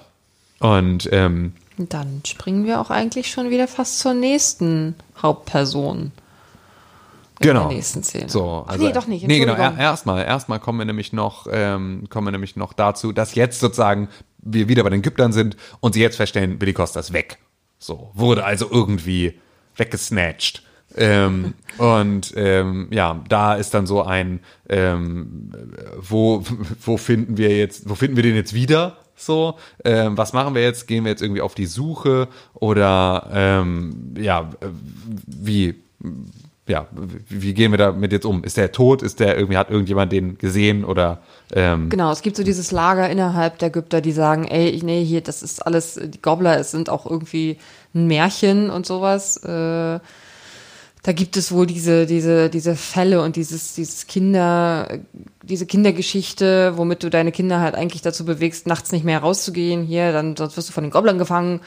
La la la. Und da gibt's halt deutlich das eine Lager, die da sagen, äh, nee, komm, der wird hier einfach nur irgendwie sich verlaufen haben, der taucht schon wieder auf. Und das andere Lager, das deutlich sagt, wir müssen den suchen gehen und wir müssen eigentlich nach London, weil dort gibt es so das Gerücht, dass dort diese ganzen verschwundenen Kinder äh, landen.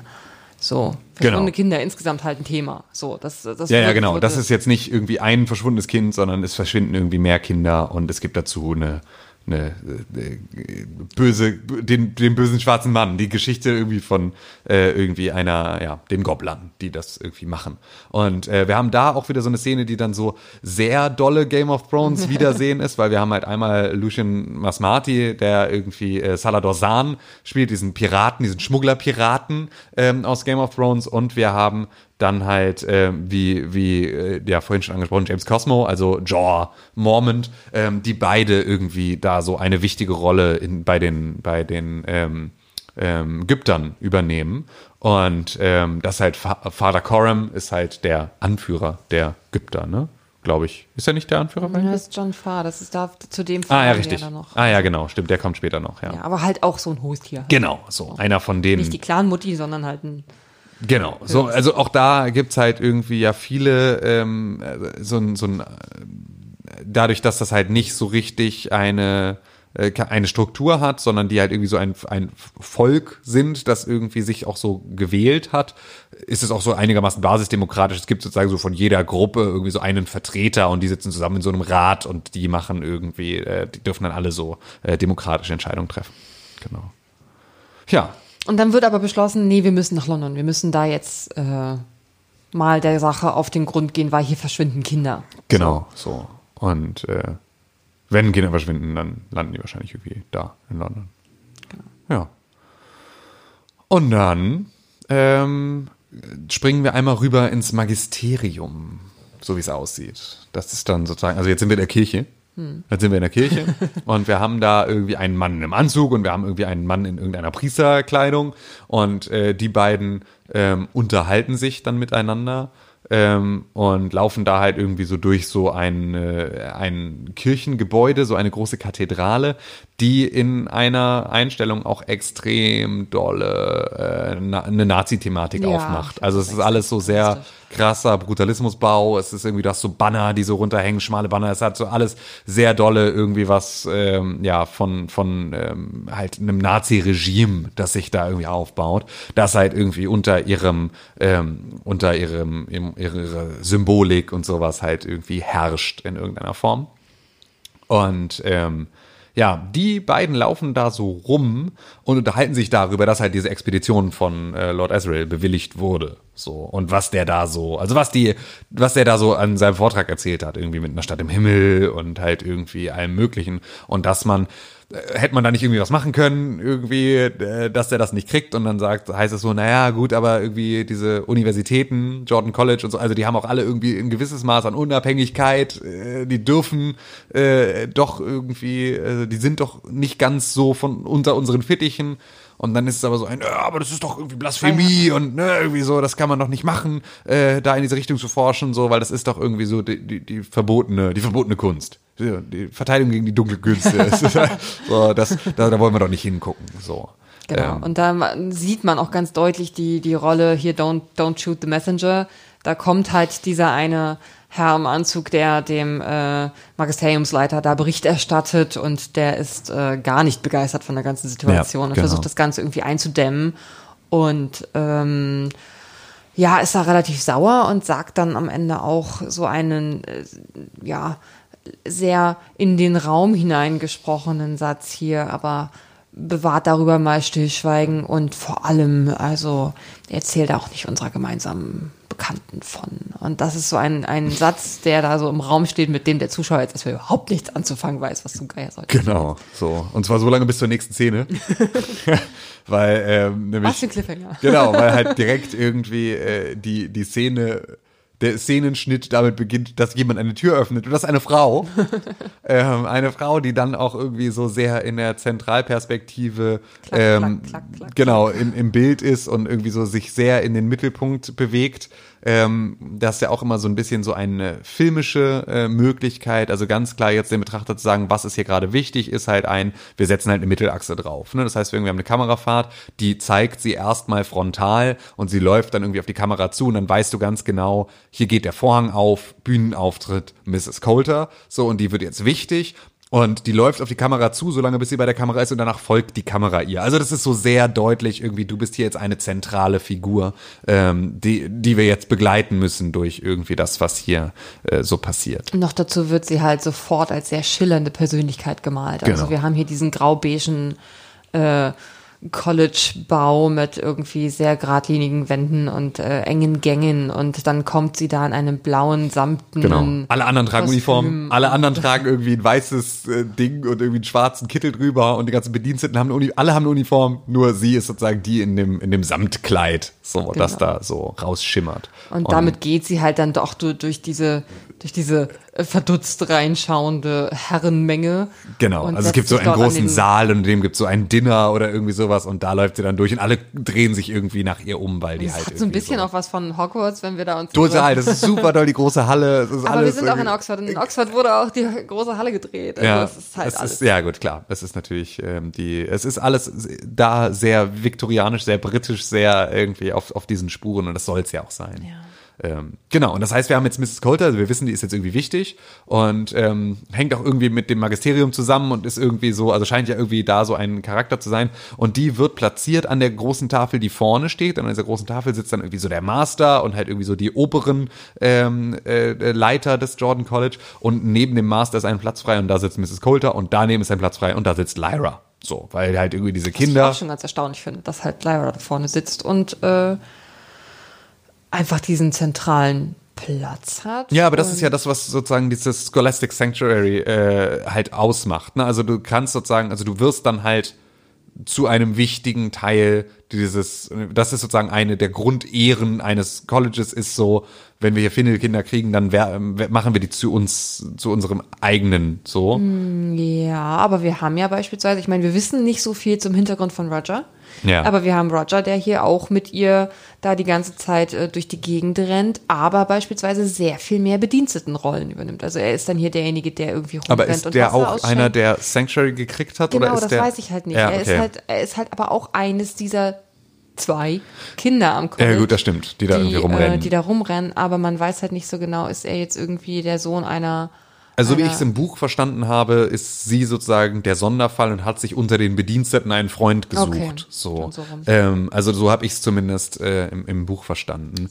Ähm, aber das, also auf jeden Fall sitzt sie dann da vorne. Es ist natürlich auch ein Stück weit alles, äh, wovon wir jetzt ausgehen können, ist alles ist in irgendeiner Art und Weise orchestriert. Also es ist alles irgendwie nichts hat da wirklich einen Zufall, sondern es ist irgendwie äh, jeder hat, also gerade wenn es eine Prophezeiung gibt, kann ich natürlich ganz genau auf diese Prophezeiung hinarbeiten, wenn ich das möchte. Und ähm, ne, das ist ja das, was eine selbsterfüllende Prophezeiung auch einfach macht ähm, in unserem in unserem normalen menschlichen Alltag, dass wir irgendwie wissen, in die Richtung soll es gehen und deswegen verhalten wir uns in die Richtung. Wenn man aber natürlich jetzt auch noch darauf abzielt, diese Prophezeiung irgendwie erfüllen, ähm, ja, er- erfüllt zu sehen, dann äh, würde man vielleicht auch einfach ähm, sagen, setz dich mal kurz dahin und direkt das Tischkärtchen für Miss Coulter dann daneben setzen, weil die wird jetzt wichtig für den Rest dieser Story. Ähm, weil die beiden sich sofort irgendwie unterhalten und Miss Coulter auch auf Lyra irgendwie eingeht und mit ihr irgendwie so sofort anwandelt. Ja. So, das ist so die sofort irgendwie ein Nachfragen und irgendwie ein Interessiertsein an dieser kleinen Person, die total Lyra ist mega, also mega amazed und Ja. die ist total perplex von dieser schillernden Persönlichkeit. Sie fragt sich auch sofort, äh, bist du etwa auch Lehrer? Weil, also die trägst voll viel weiblichen- schöne, Kla äh, weiblichen schönere Klamotten. Als, Lehrer, die ich kenne, die ziehen sich so nicht an. Ja. So. Und das Ding ist halt auch, Lyra wird halt porträtiert hier in dieser Besetzung auch als sehr burschikoses Mädchen. Ja. Ich meine, sie ist zwar auch in, in der vorherigen Verfilmung und auch im Buch ist sie halt ein, ein Wildfang. ja. Aber sie wird hier nochmal sehr viel androgyner dargestellt und es gibt auch die Szene, die ähm, irgendwie ganz am Anfang mal auf dem Dach stattfindet, wo sie sagt, so ich und Lady, nein, ich werde keine Lady, mich kann man nicht dazu zwingen, eine Lady zu werden, was willst du hier so, ich will Ja. keine Lady. Und dann sitzt da diese Lady vor ihr und Ja. sie ist total hin Ah ja. weg. Also so ein bisschen der Charakter, also ne, genau so diese Situation mit, ich werde hier doch keine Lady und sowas haben wir ja mit Arya Stark in Game of Thrones am Anfang auch. So, Genau. ähm, Nur, dass Lyra hier in diesem Falle sich sofort selbst ein bisschen Lügen straft und Ja. mega begeistert von dieser schillernden Person ist. genau, ja, absolut. zum Thema, dass wir jetzt gerade einmal schon darüber gesprochen haben, wie äh, androgyn besetzt ähm, jetzt hier Lyra in diesem, dieser Version ist, finde ich, können wir auch nochmal über die Besetzung äh, von Mrs. Coulter sprechen. Ähm, namentlich äh, Ruth Wilson, ähm, wenn ich mich recht erinnere. Ja, genau. Ähm, ich finde nämlich, dass sie ähm, optisch, also wunderschöne Frau, das will ich damit jetzt nicht sagen, ähm, aber dass sie jetzt optisch äh, relativ klar besetzt ist, wohin die Reise vielleicht gehen könnte mit diesem Charakter. Also sie wird als eine sehr straighte, eher kalte Person auch sofort optisch porträtiert, finde ich. Also wenn man es nicht äh, ähm, wenn man es nicht besser wüsste oder wir wissen es jetzt in diesem Falle halt irgendwie geschichtlich schon besser, aber man guckt auf diese Szene und denkt, oh, vielleicht wirst du ein Bösewicht. Genau, sie hat, äh, sie hat auch tatsächlich direkt am Anfang in der ersten Szene ist auch sofort so einen bösen Blick, wie sie da irgendwie den Flur lang läuft und sowas. Also so, die ist von Anfang an hat sie irgendwie so ein Funkeln in den Augen, das äh, sagt, hier ist ein bisschen, hier ist nicht nur Fun and Games. Ja. Also gerade auch, wenn man natürlich die, die, diese Bühne hat oder diese Rampe, die aufgebaut wird im Magisterium von einem, aber erzähl da mal nicht unserer gemeinsamen Freundin von, so ein, ne, Mhm. irgendwie, so, da ist ja sozusagen der, der Satz, der nicht gesagt wird, ist, ansonsten kriegen wir ein paar auf die Fresse. Und dann siehst du diese Frau. Das heißt, du weißt von Anfang an auch so, mit der ist halt nicht nur Fun and Games, so, sondern die ist auch durchaus irgendwie straight, so. Und das ist irgendwie, das hast du mit Nicole Kidman nicht so, ne? Genau. Ich finde, bei Nicole Kidman ist es so ein ähm, sehr viel ambivalenteres Thema. Also Nicole Kidman kann ja das zerbrechlichste Püppchen der Welt sein und zwei Sekunden später eine Hexe. Ja. Und diesen Wandel sehe ich jetzt bei ähm, der aktuellen Mrs. Coulter nicht, sondern da geht es Genau. sehr viel schneller, äh, sehr viel deutlicher in die Richtung, dass das eine eher harte Person wird. Genau. Also Nicole Kidman spielt natürlich irgendwie Miss Coulter im, im Film. Das haben wir, Ja, also haben wir sorry. vorhin mal kurz, ja genau, haben wir vorhin mal kurz angerissen, aber die spielt sozusagen in dem 2007er Film, spielt die diese Rolle Und ähm, ja, dadurch ist sozusagen jetzt so, also äh, kommt da eine and, ein ganz anderer Typ Ja. sozusagen jetzt in diese in diese Rolle. Ich finde aber tatsächlich, dass das aktuelle Casting der Serie besser zu der Figur passt, die ich mir im Buch vorgestellt habe. Ähm, erstaunlich, weil im Buch es aus irgendeinem Grund ein krass zentrales Thema ist, wie unfassbar blond das Mädchen ist und wie was für ein heller kleiner Glitzerstern da irgendwie die ganze Zeit durch die Welt springt. Deswegen war das jetzt vielleicht in der ersten Verfilmung mit dieser krass blonden Nicole Kidman als ähm, da ja Mrs. Coulter, die da interagiert mit dieser sehr, sehr blonden, äh, lockigen, auch wilden Lyra, ähm, irgendwie ein, ein sehr viel helleres Bild, was gemalt Ja, wird absolut, insgesamt. genau. Fand ich, also, grund- genau, grundsätzlich war irgendwie alles in der, in der 2007er Film Gold schillernder Ja, für den stimmt, goldenen Kompass. goldene Kompass, ja. ähm, aber es ist so ein bisschen auch ein, ich weiß gar nicht, woher das kommt. Ähm, vielleicht weißt du da mehr oder ich muss es im Zweifel für die nächste Folge nochmal recherchieren.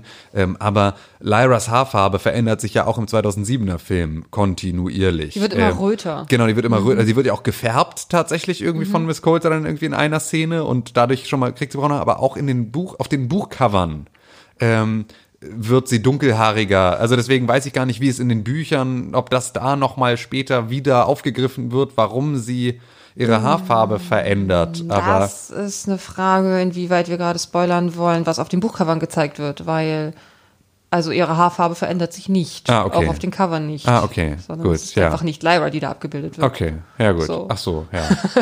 Ach so, ja. So. Ach, upsi. Ach, upsi. Ja. ja. Nee, also tatsächlich ist es im Film ähm, so ein Gr- Kunstgriff, über den ich bisher noch gar nicht nachgedacht habe, dass ähm, bei der Goldene Kompass ja tatsächlich ihre Haare gefärbt werden und sie immer dunkler wird, was ich mir jetzt äh, optisch ein bisschen als Verbindung zur Symbolik, ich gehe weg vom unschuldigen Goldlöckchen. Und ähm, also insgesamt ist ja Entwicklung, Erwachsenwerden, Unschuld ein großes Thema dieser Buchreihe. Ja. Und ähm, dass jetzt die 2007er Verfilmung das äh, auch nochmal optisch unterstützt, indem sie ihr da die Haare färben und sie da von dem unschuldigen Blond immer weiter wegkommt, ähm, vermeintlich unschuldigen Blond.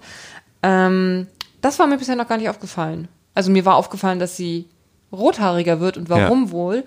Äh, Aber dass es so eine bewusste Entscheidung ist und dass es so eine ein- bewusste ja, Entscheidung sein könnte, das war mir jetzt gerade Ja. noch gar nicht aufgefallen. Ja, aber das ist so, also ja, dadurch ist halt irgendwie dieses Casting jetzt an dieser Stelle halt irgendwie auch sehr anders. So. Ja. Ähm, wie auch immer, also es, es entwickelt sich halt in dieser ganzen Szene, ähm, entwickelt sich so eine sehr, sehr starke Faszination dieser beiden Charaktere füreinander. So.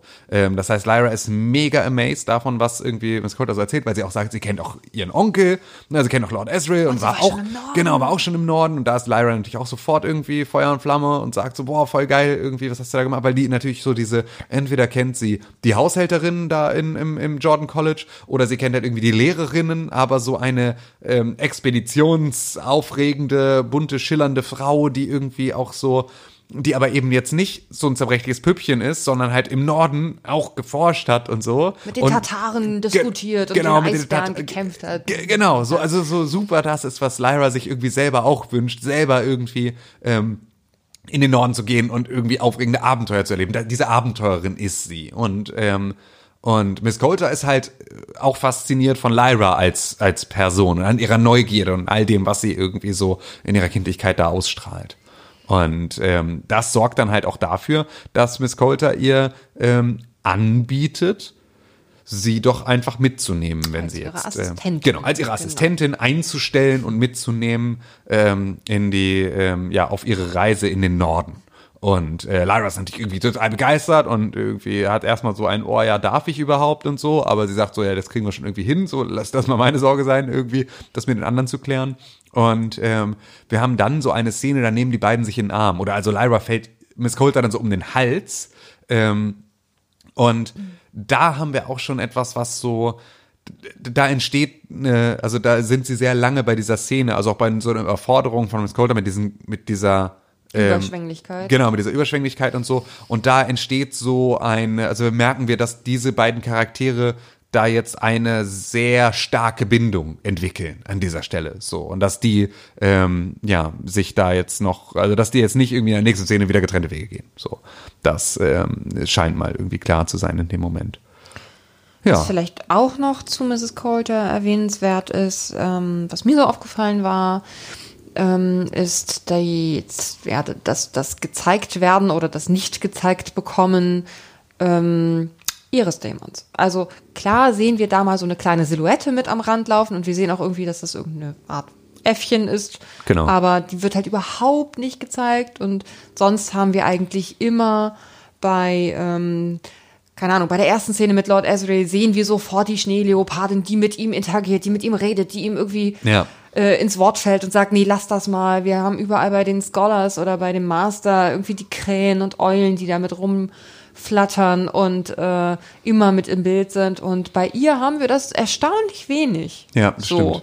so ein bisschen verhalten. Und Ja. ähm, Also diese, diese Figur wird uns extrem filmisch inszeniert. Ja. So ganz stark, da geht ganz viel der Filmtechnik darauf, die in irgendeiner Art darzustellen, die irgendwie rausfällt. So. Und das mag man gar nicht so bewusst wahrnehmen, aber so unbewusst fällt einem auf, dass irgendwas anders ist plötzlich. Ja. Ähm, an der, an der Darstellung von, von Miss Coulter im Gegensatz zu allen anderen Charakteren. Genau, so. Und dann geht's im Prinzip um die Vorbereitung. Also so ein Lyra muss jetzt irgendwie fragen, ob sie darf und so, beziehungsweise es ist Morgens so alles. Abreise. Genau, morgens Abreise geht jetzt alles ganz schnell und ähm, muss sich halt jetzt irgendwie, muss jetzt noch Sachen packen und sich irgendwie um den Kram kümmern und wird dann nochmal zum, äh, ja, zum, zum Master zitiert, ähm, der irgendwie mit ihr auch nochmal reden will und so. Und sie ist da erst so, oh nee, ne, hoffentlich will der mir das nicht verbieten oder irgendwie sowas und ist so sehr klein mit Hut. Und er ähm, nimmt sie dann beiseite und ähm, ja, schenkt ihr etwas. So. Und das, was er ihr schenkt, ist der goldene Kompass. So. genau. Das, ist das Alithiometer. das Erletiometer, genau. genau. Und dieser Goldener Kompass ist nämlich äh, kleiner Nerd-Fact am Rande. Bitte. Ich, ich Entschuldige, äh, meinst du in diesem großen Nerd-Podcast möchtest du den kleinen Nerd-Fact verpacken und der bezieht sich jetzt auf den titelgebenden goldenen Kompass? Na Ja, komm, dann weil der titelgebende Goldene Kompass überhaupt nicht titelgebend sein sollte. Der Weil ist das einfach nur in der deutschen Übersetzung. Nee, das ist äh, gar nicht mal nur in der deutschen Übersetzung, sondern das ist ein Manuskriptfehler.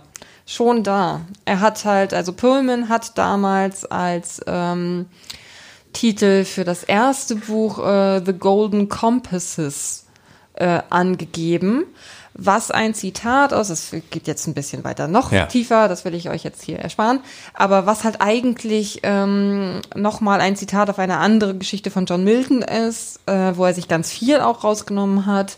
Ähm, und dabei sind diese Compasses aber überhaupt kein Kompass, sondern das, was man, ähm, auch so ein nautisches Instrument, dieser, diese Art Zirkel. Ich weiß nicht, wie das eigentliche Wort Ähm, dafür ist. Oh, Mann, jetzt habe ich einen Hänger. Äh, ja, Auf genau. jeden Fall bezieht äh, sich dieses Milton-Zitat auf diese Art nautische Zirkel. Das sind die goldenen Kompasse, sage ich jetzt mal ganz platt. Und das ist ein Tipp, also das ist ein Tippfehler gewesen, dass es dann The Golden Compass wurde. Und die Redakteure oder die, die, die Lekteure haben aber dann Pullman so sehr eingeredet, dass das ein krass guter Titel ist, dass er sagte, nee, das sagt aber überhaupt nicht, was ich sagen will. Äh, lass mal lieber das Buch, das erste Buch dann The Northern Lights nennen. Und in manchen Versionen heißt er es dann durchgekämpft und da heißt dann dass er, der erste Band The Northern Lights. Aber es ist halt aus Marketingzwecken dann von den Lektoren damals ähm, äh, zu The Golden Compass umbenannt worden. Das heißt, dass dieses Die Ding- goldenen Sextanten wäre es dann wahrscheinlich gewesen, ähm, wenn wir es anders äh, Genau. Und äh, übersetzt das wollte er bekommen halt einfach nicht. Und deswegen ist aber auch ganz viel mehr da eine Porträtierung äh, daraus geworden, dass das Ding halt auch aussieht wie ein Kompass und dass das, ja, dass das halt auch diese runde Form bekommen hat und das Mhm. ist, also der goldene Kompass war so mal gar nicht angedacht gewesen, ursprünglich mal so als Side-Fact. Genau, Aber- weil das, was auch der Master dann erzählt über die Funktionsweise des Alethiometers, also weiß er eigentlich nicht genau, was er macht, so, außer, dass ein Alethiometer dir die Wahrheit sagt. Ja. Das heißt, du kannst das Alethiometer irgendwie ähm, äh, Sachen fragen und es sagt dir die Wahrheit. Das, was er aber nicht kann, ist erklären, wie man es liest. Ähm, es gibt da irgendwie nur so Zeiger und die zeigen irgendwie auf verschiedene Bilder, aber ähm, äh, keiner weiß, wie man das Ding liest. So, und ähm, er, der Master weiß ja aber in der Prophezeiung, dass irgendwie Lyra wichtig ist für diese Welt. Deswegen muss sie irgendwie dieses Alethiometer haben. Deswegen schenkt er es ihr. Ähm, kann ihr aber dazu auch eigentlich gar nicht so viel mehr sagen, außer, dass sie keiner Menschenseele davon erzählen darf, dass sie dieses Ding hat. So, und dass sie das auch nicht Miss Coulter, auch niemandem ihrer Vertrauten und so, dass sie da halt wirklich, äh, ja, dazu Und das die ist der Moment, wo. Lyra es auch nicht haben will. Dann Genau. sagt sie, okay, wenn, wenn ich das niemandem erzählen darf und wenn das von, ach so, es wird auch noch gesagt, dass Lord Asriel das dem, ähm, der, der Schule, äh, der, der, der Universität gestiftet hat vor vielen, vielen Mhm. Jahren, dass er das mal gefunden hat, weil es gab davon ursprünglich mal sieben auf der Welt oder sechs. Also entweder gab es mal sieben und sechs wurden zerstört oder es gab nur sechs und es ist das letzte davon, weil die Kirche die anderen hat zerstören lassen. Ähm, und das hat Lord Asriel halt in die Obhut dieses Jordan College vor vielen, vielen Jahren einmal gegeben und deswegen ähm, sagt Lyra, okay, nein, dann will der auch nicht, dass ich das habe, sondern dann gehört das hier in die Uni und dann lass, gib mir, also Ja. weg damit. So. Und was ich glaube, ähm, nochmal gezeigt wird, ist, dass es zur Entschlüsselung dieser, dieses Alethiometers äh, gibt es Bücher, und zwar genau drei. Und da, oder ja, ich glaube drei. Ähm, und eines davon hat halt der Master of Jordan College. Und das sieht man in einer kleinen Einstellung äh, zwischendurch mal, dass er darin liest und dass er versucht, diesem Alethiometer seine Geheimnisse abzuringen. Ähm, das aber eigentlich halt jahrelange Studien erfordert, bis du alle Bedeutungen äh, so drauf hast, dass du das überhaupt benutzen kannst. Ja. So. Genau. das Und, gibt dazu scheint es aber auch nicht, scheint es auch nicht jeder einfach so benutzen Nee, nee. zu können. Also es scheint auch noch irgendwie so ein bisschen was. Du musst schon irgendwie eine wichtige Person in irgendeiner Prophezeiung wahrscheinlich sein, um da auch äh, äh, ja wirklich was drin lesen zu können. Und sie kann damit erstmal einfach nichts anfangen, nimmt es aber halt mit und äh, weiß halt jetzt irgendwie, dass es wichtig ist. Ja. Und ähm, genau, das ist natürlich so. Damit haben wir jetzt also dann den den goldenen Kompass als als Thema da. Und ähm, da, damit rennt sie los, wahrscheinlich eigentlich, ähm, um es als allererstes Mal, nachdem er gesagt hat, zeig es niemandem, Roger zu zeigen. Und stellt dann fest, dass Roger weg ist. Genau. Mrs. Coulter hatte ihr tatsächlich äh, am Tag vorher noch versprochen, ja, wir nehmen Roger mit, weil sie ihr eindrücklichst äh, vermittelt hat, dass, ähm, dass ihr bester Freund ist und diese Person sehr wichtig für sie ist und dass er die gleichen Ziele im Leben verfolgt wie sie und auch unbedingt in den Norden möchte. Und deswegen müssen, müssen sie unbedingt Roger auch mitnehmen. Und dann hat Mrs. Coulter da ein bisschen widerstrebend zugestimmt und hat ihr versprochen, ja, okay, den nehmen wir mit und dann ist der plötzlich nicht mehr aufzufinden. So, das ist so der Szene, das ist so die Szene am Morgen der Abreise, ist dann Roger plötzlich nicht da und sie rennt durchs ganze Jordan College und sucht ihn. Genau. So, das ist, das ist dann die Situation. Dann haben wir jetzt Ägypter, die auf, auch auf der Suche nach einem Kind sind. Und zwar auf der Suche nach Billy Costa immer noch. Und die sozusagen jetzt dann, äh, ja, da auf dem Weg nach London irgendwie jetzt an Oxford vorbeikommen. Und äh, da auch nochmal Billy Costas Mama kurz sprechen.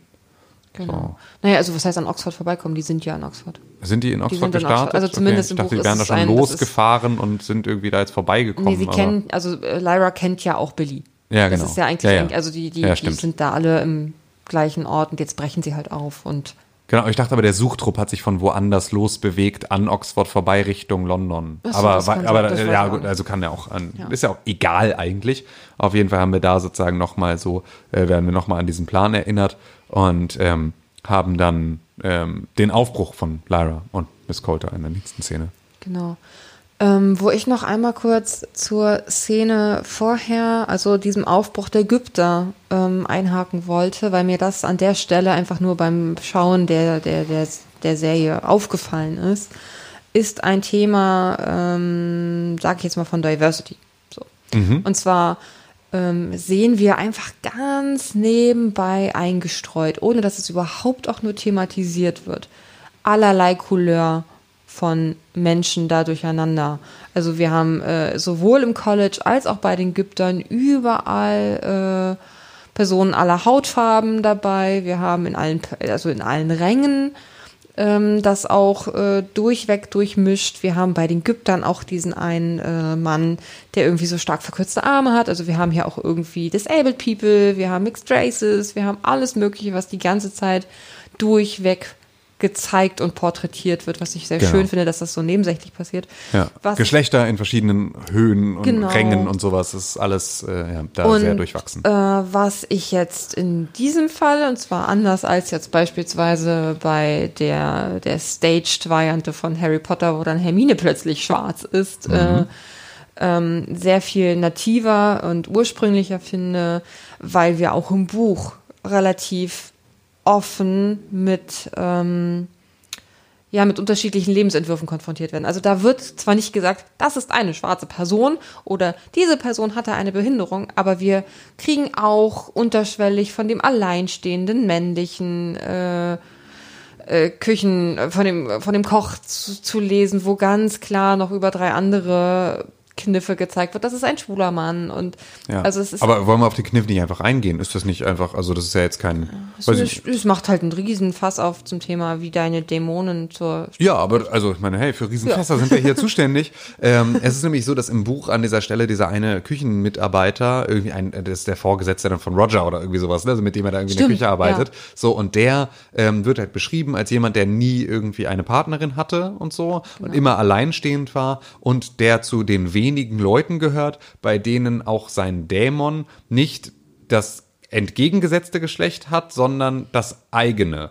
Ähm, das heißt also, Pantaleimon ist männlich und Lyra ist weiblich. Äh, wir haben also überall so dieses Gegensatzpaar männlich-weiblich. Und dann gibt es ein paar wenige alleinstehende Leute ihres Geschlechtes, die deren Dämonen auch das eigene Geschlecht haben. Das heißt also, auch da ist sozusagen diese Seele ähm, ein Teil dessen. Und auch da wichtig, weil ähm, es sozusagen, weil auch damit ja dann entgegen Religion und sowas, also auch da ganz klar Haltung bezogen wird, damit wirst du geboren. Das ist Ja. nichts, was anerzogen ist. Es geht, ne, also diese ständige Diskussion darüber, ist Homosexualität Nature oder Nurture, ist so da schon im Keim erstickt und halt irgendwie völlig richtig so ein, nein, das ist halt etwas, das gehört zu deinem Wesen dazu. Das ist ein Teil deiner Seele. Das ist halt nichts, was du lernst oder ablegen kannst oder sonst irgendwie sowas, sondern das ist etwas, was ähm, zu dir gehört. So. Und das ist eine ganz klare Aussage, die er im Buch schon im ersten Kapitel irgendwie da tätigt. Und ähm, das kommt hier tatsächlich dann bisher relativ wenig. Vielleicht zeigt die Serie das auch nochmal irgendwie, geht da Aber auch sie drauf zeigt ein. halt an anderer Stelle. genau, sie zeigt aber an anderer Stelle eine sehr diverse, eine di- sehr diverse Gesellschaft. So, Und ja. was ich halt so schön finde, ist, dass, äh, genau wie Tim gerade sagte, das ist etwas, womit du geboren wirst, weil du kannst, und das zeigen sie ja, das ist das, das ist das, worum es irgendwie in diesem Buch geht. Solange du ein Kind bist, verwandelt sich dein Dämon noch in alles, worauf er Bock hat. Er kann, kann Elefant sein, kann eine Maus sein, kann eine Motte sein, es ist alles scheißegal, aber er ist ein Junge. So. Ja. Es ist so, wenn dein, dein, dein Dämon ein Junge ist, dann ist er ein Junge, aber er kann alle anderen Formen annehmen, die er möchte. Ja. Und wenn er halt ein Mädchen ist, dann ist er ein Mädchen. Und wenn es, also diesen Kniff jetzt hinzukriegen, ähm, zu zeigen, du kannst alles sein, was du möchtest, aber das ist etwas, deine Orientierung, wie, was in der Welt begehrst du, was ist vielleicht dein Gegenpol, was sind deine Wünsche, deine, deine Emotionen, die sich alle irgendwie an diesem Dämon ablesen lassen, den du da ganz offensichtlich für die ganze Welt zu sehen neben dir her trägst. Ähm, das ist etwas so elementar zu dir gehörendes, das irgendwie total schön ist. Das Ja. ist so ein, Kann man jetzt so ein bisschen äh, gesellschaftsphilosophisch mal drüber nachdenken, ob es denn überhaupt so wäre, dass wenn das so wäre und man sozusagen ähm, also Homosexualität einfach dir an der Nasenspitze ansehen könnte oder deine sexuelle Orientierung jeglicher Art an der Nasenspitze ansehen könnte oder an dem Dämon, der neben dir läuft, ähm, ob es dann ähm, nur diese paar einzelnen Figuren gäbe, die äh, so oder ob das nicht dann sozusagen, wenn unsere Gesellschaft uns nicht vorleben würde, dass das falsch ist oder irgendwie nicht ins normale Bild passt, ähm, wenn nicht Religion und all, ganz viel Kulturelles uns dahingehend geprägt hätte ähm, und wir jetzt gerade irgendwie seit Jahrzehnten da, dafür kämpfen, da sozusagen irgendwie ein neues Bild zu schaffen, ähm, ein menschennäheres Bild zu schaffen, ähm, wäre das nicht eigentlich etwas, was dafür sorgt, dass man, dass es nicht so eine eine Ausnahmesituation ist, dass da mal der Kü Küchengehilfe ist. aber wir reden auch immer noch von 1995. ja, genau. Also ja, alles, es ist- genau. Es ist ähm, Und da finde ich es schön, dass es überhaupt so. absolut. 1995 war in Deutschland Homosexualität noch als Krankheit eingestuft. Echt? Ja. Ähm, oder bis 92, aber ich glaube bis 95. Also ja. krass. Ja, so oder so krass. Also so oder so krass. Ähm, und das ist halt etwas, was hier in dieser, dieser ganzen, ähm, in dieser ganzen Fantasy-Welt so sehr weit ähm, im, im Zentrum steht. Könnte man jetzt auch nochmal darüber diskutieren, inwieweit es, äh, inwieweit es vielleicht weird ist. Und von weird brauchen wir in dieser ganzen Buchreihe gar nicht erst anzufangen, aber inwieweit es vielleicht weird ist, dass du einen ähm, außen gelagerten Teil deiner, deiner, also deiner Person, also deine Seele, ähm, dass die halt immer des anderen Geschlechtes angehört, wenn du äh, heterosexuell bist, äh, setzt ja irgendwie setzt ja irgendwie ein bisschen darauf ab, dass du auch auf Dein deinen Dämon Dämon stehst. Ja, also, ja, Was, was ja, so ein bisschen weird ist. Andererseits ist es ein, könnte man jetzt daraus auch so einen, einen Self-Love-Bogen äh, spannen, dass du halt irgendwie alle Teile deiner Persönlichkeit lieben sollst Ja. und Ja, aber ein dir bisschen- selbst im Reinen bist und irgendwie Genau, also wenn man das ganze Ding mal komplett zu Ende denkt oder sich auf alle Wege einlässt, die sich da ergeben könnten, dann kann man auch sehr schnell zu sehr weirden Geschichten Ja. kommen. Also ich glaube, dass sich ähm, His Dark Materials grundsätzlich ähm, extrem gut für Dirty Fanfiction anbietet. ich glaube, dass, also wenn es da auch nicht schon irgendwie naja, wie war das Regel 32? Im Internet gibt es alles. ähm, äh, oder nee, egal, was du dir vorstellen kannst, es gibt Pornografie dazu, ist, glaube ich, dann die Regel. Ähm, äh, kann man sich sehr sicher vorstellen, dass es da viel Fanfiction gibt. Ähm, aber ähm, aber äh, also da glaube ich auch, dass dieses Thema da ausreichend im Internet in irgendeiner Form beschrieben ist. Ähm, aber ja, da müssen wir jetzt an dieser Stelle nicht, wir sind nicht Fanfiction, das machen wir hier nicht, ähm, sondern wir reden einfach nur als Fans über äh, dieses Thema ähm, und versuchen uns möglichst nah an dem zu halten, was auch Philipp Pullman uns da erzählen wollte. Ähm, Zumal äh, vielleicht auch nochmal guter Einwurf, dass mit dieser Homosexualität und das mit dem, ich lese jetzt mal daran ab, wie diese Szene geschrieben wurde, dass dieser eine der wenigen alleinstehenden Männer, dessen äh, Dämon zufällig äh, das äh, eigene Geschlecht äh, hat, das war so eine, eine Erkenntnis, die wir selber für uns äh, herausgearbeitet haben, dass das ein echt zu eindeutiger Hinweis auf ähm, Homosexualität ist, als dass sie eingebildet sein. Genau, also das, Also das muss schon das- Absicht sein. Ist aber auch da die total gute Frage, wie vielen Leuten ist das 95 schon so ins Gesicht gesprungen, wie Ja. einem das heute ins Gesicht springt? So. Ja. Ähm, ne, also wie, wie dolle ist das so ein, eine Situation, bei der man sagt, so, hey, also ne, wenn du gar nicht davon ausgehst, dass das thematisiert werden könnte, 95, ähm, dann gehst du da vielleicht auch, irgendwie überliest du das vielleicht auch eher als jetzt, wo halt irgendwie solche, also das Thema einfach auch sehr weit im Zentrum ist von vielen Erzählungen. Ich wollte damit nur quasi mich vor einem, das hat Philipp Pullman nie gesagt, dass das jetzt ein schwuler Koch war, Ach so. äh, schützen, weil, weiß ich nicht, habe ich nicht, habe ich Nee, keine genau. fundierte Nein, äh, aber es ist unsere, zitierte ist unsere Interpretation des unsere Ganzen. Interpretation. So, ähm, ja, fight us on that. ähm, zurück zur Serie ähm, und dem, was da passiert, ähm, ist dann sozusagen die Aufbruchsszene mit Lyra und, und Miss Coulter, ähm, die halt einfach dann losgehen. Und Lyra ist halt super traurig und sagt halt irgendwie, ja, aber Roger ist weg und so und das kann doch irgendwie jetzt nicht sein und wir müssen den noch irgendwie retten. Und ähm, sagt halt irgendwie, was ist, wenn die Gobbler ihn geholt haben? Und äh, daraufhin reagiert halt Miss Mrs. Coulter nicht so, wie man das vielleicht erwarten würde, mit so einem, hä, aber das sind doch nur Kindergeschichten, jetzt halt mal die Klappe, so, das gibt's doch alles nicht, sondern sagt so, ja, nee, äh, das kann schon sein.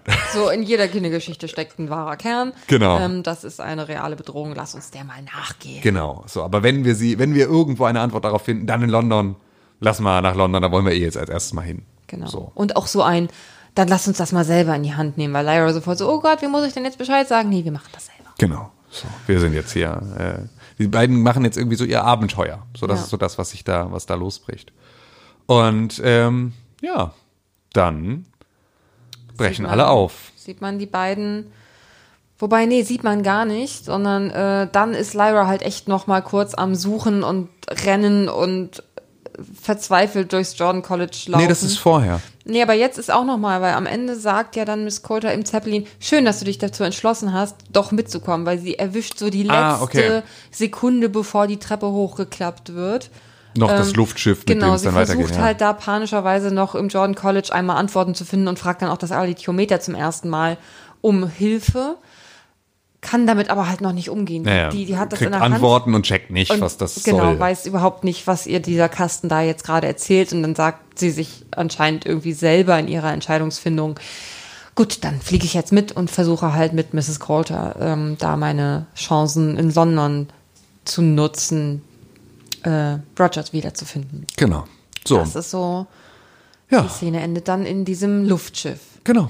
Und da äh, endet nicht nur die Szene, sondern auch die komplette erste Folge. Wir sehen dann sozusagen noch so auch, dass, dass sie dann so losfliegen aus Oxford Richtung London. Sehen und dann auch den Affen mal tatsächlich. Genau, sehen dann nochmal den. Affen sehr im, im, im, im Fokus, irgendwie den Dämon von, von Mrs. Coulter. Und wir sehen halt auch, dass die Ägypter zeitgleich, also Lyra guckt dann aus dem Fenster und sieht dann auch, dass die Ägypter irgendwie mit ihren Schiffen dann auch irgendwie in die gleiche Richtung aufbrechen. Und dass da also viel Bewegung irgendwie gerade sich dann von Oxford nach London bewegt. Ja, und das ist so, Das ist so das. das ist so das. Das ist also die erste Folge von His Dark Materials, ähm, erste Folge, erste Staffel.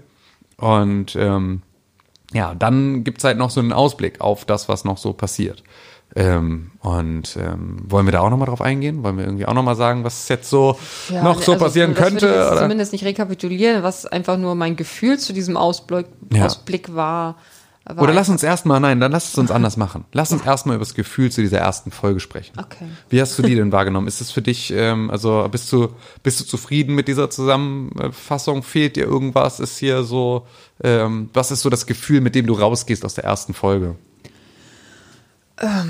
Ich finde die Welt, die sie malen, extrem schön. Also ich finde die ganze Stimmung total spannend. Ich kann mir total gut vorstellen, dass Leute, die die Geschichte auch vielleicht noch gar nicht kennen, total hooked sind, dass sie diese ganze Welt aus Dämonen und äh, oh, ich habe hier meinen meinen Companion, mein Begleitwesen, was hier irgendwie an meiner Seite ist und da passieren so viele Dinge und irgendwie ist das alles spannend und ich kann mir total gut vorstellen, dass das äh, eine Serie ist, die auch total ähm, unbefleckte Zuschauer äh, mitreißt. Hoffen wir es, weil dann hört ihr jetzt alle bestimmt äh, diesen Podcast und seid jetzt so, oh krass, ich will voll viel Hintergrundwissen haben, gib mal.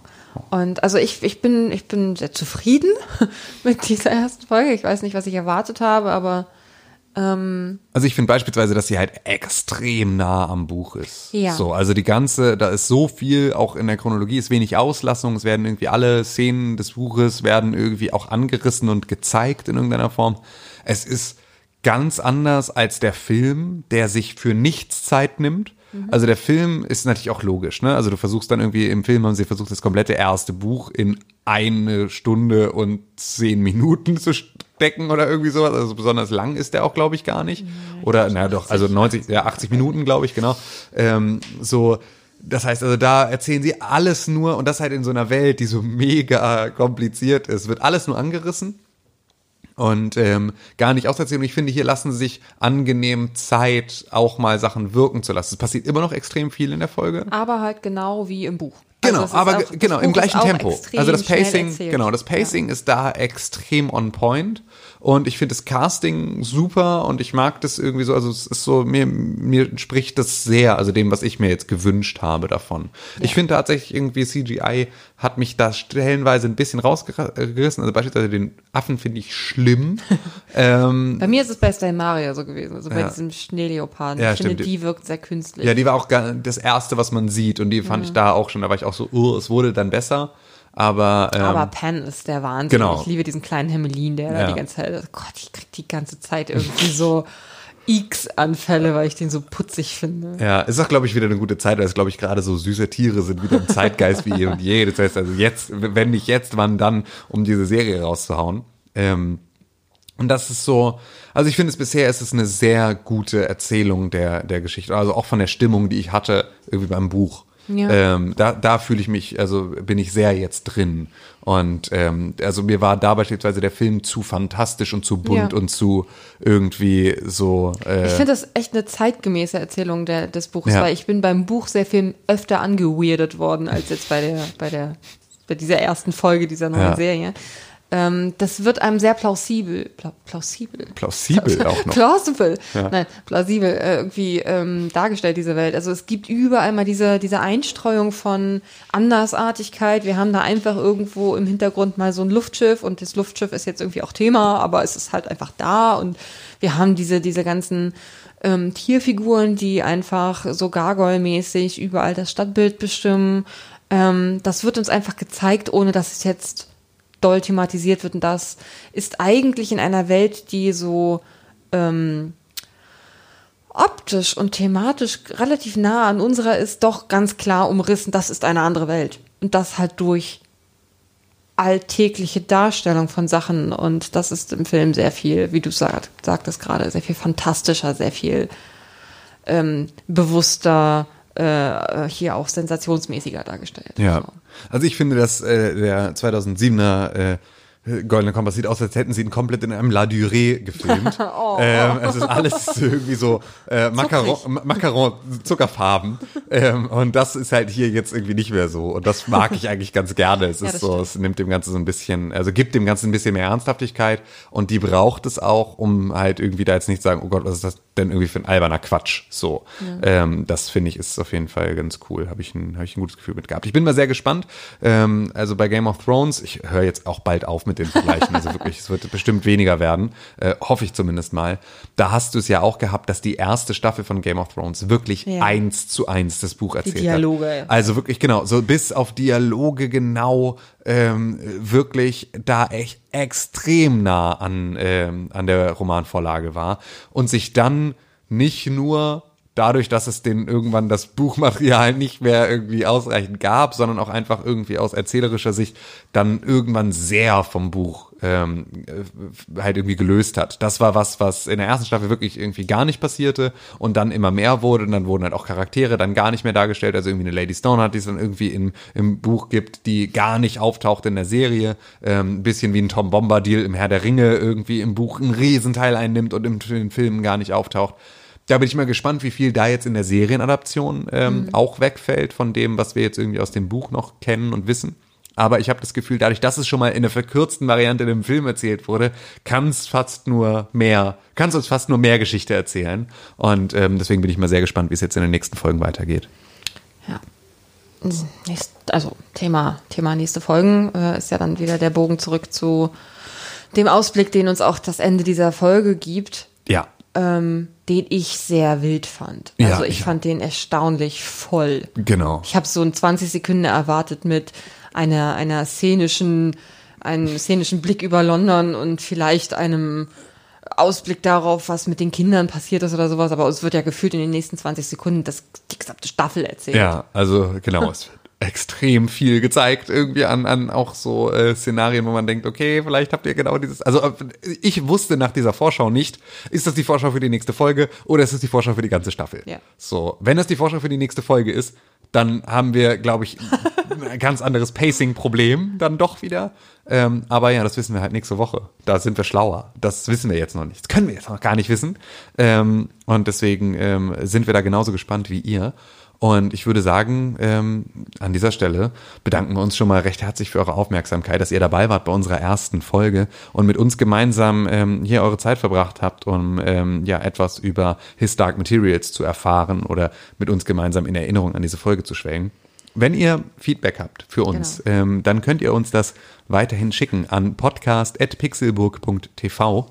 Ähm, ihr findet die E-Mail-Adresse auch in unseren Show Notes und in der Beschreibung. Und da könnt ihr uns Feedback geben, da könnt ihr uns Fragen stellen, da könnt ihr alles Mögliche machen. General Nerdism abladen. Äh, Genau, General Nerdism abladen, wenn ihr irgendwas besser wisst. So, hier, wir, wir lesen das dann hier vor und können das dann irgendwie mit einarbeiten und versuchen uns natürlich auch irgendwie versuchen, auch richtig Stellungen dann zu machen. Schauen wir mal, wie viel äh, das einnimmt, wenn das dann irgendwann zum eigenen Podcast wird, in dem wir richtig stellen müssen, dass irgendwie wir falsch gesagt haben, dann sollten wir das vielleicht nochmal überdenken. Aber ähm, erstmal habt ihr da natürlich die Möglichkeit, ähm, euch hier mit einzumischen. Ähm, wir freuen uns sehr, wenn ihr irgendwie at Pixelburg Äh, auf, ähm, auf Instagram und auf Twitter oder sowas folgt. Also einfach irgendwie, da kriegt ihr dann viel mehr mit von dem, was wir irgendwie allgemein hier so hier publizieren. Ähm, und natürlich eine ganz wichtige Sache, und zwar, wir sind ein neuer Podcast. Das heißt also, wir sind aktuell noch total vergraben in dem äh, ja nicht vorhandenen äh, oder in dem riesigen Wust an, an Podcasts, die so gibt. Das heißt also, wenn ihr wollt, dass dieser Podcast auch von anderen Leuten gefunden wird, dann gibt es verschiedene Möglichkeiten. Und zwar könnt ihr uns einmal, äh, wenn ihr diesen Podcast auf Spotify hört, dann könnt ihr uns bei Spotify folgen. Ähm, das ist schon mal eine Möglichkeit, damit kriegen wir den schon mal ein bisschen weiter nach vorne. Wenn ihr das nämlich alle macht, dann äh, landen wir vielleicht sogar in, in irgendwelchen Charts. Ähm, das gleiche gilt für andere Plattformen wie Google Podcasts, Apple Podcasts und so weiter und so fort. Bitte bewerten. Äh, und zwar im besten Falle mit fünf Sternen und einer netten Rezension, wenn es euch gut gefallen hat. Dann freuen wir uns da sehr drüber, weil das sorgt dafür, dass wir auch da wieder in den Listen an Positionen gespielt werden, in denen uns andere Nutzer schneller finden können.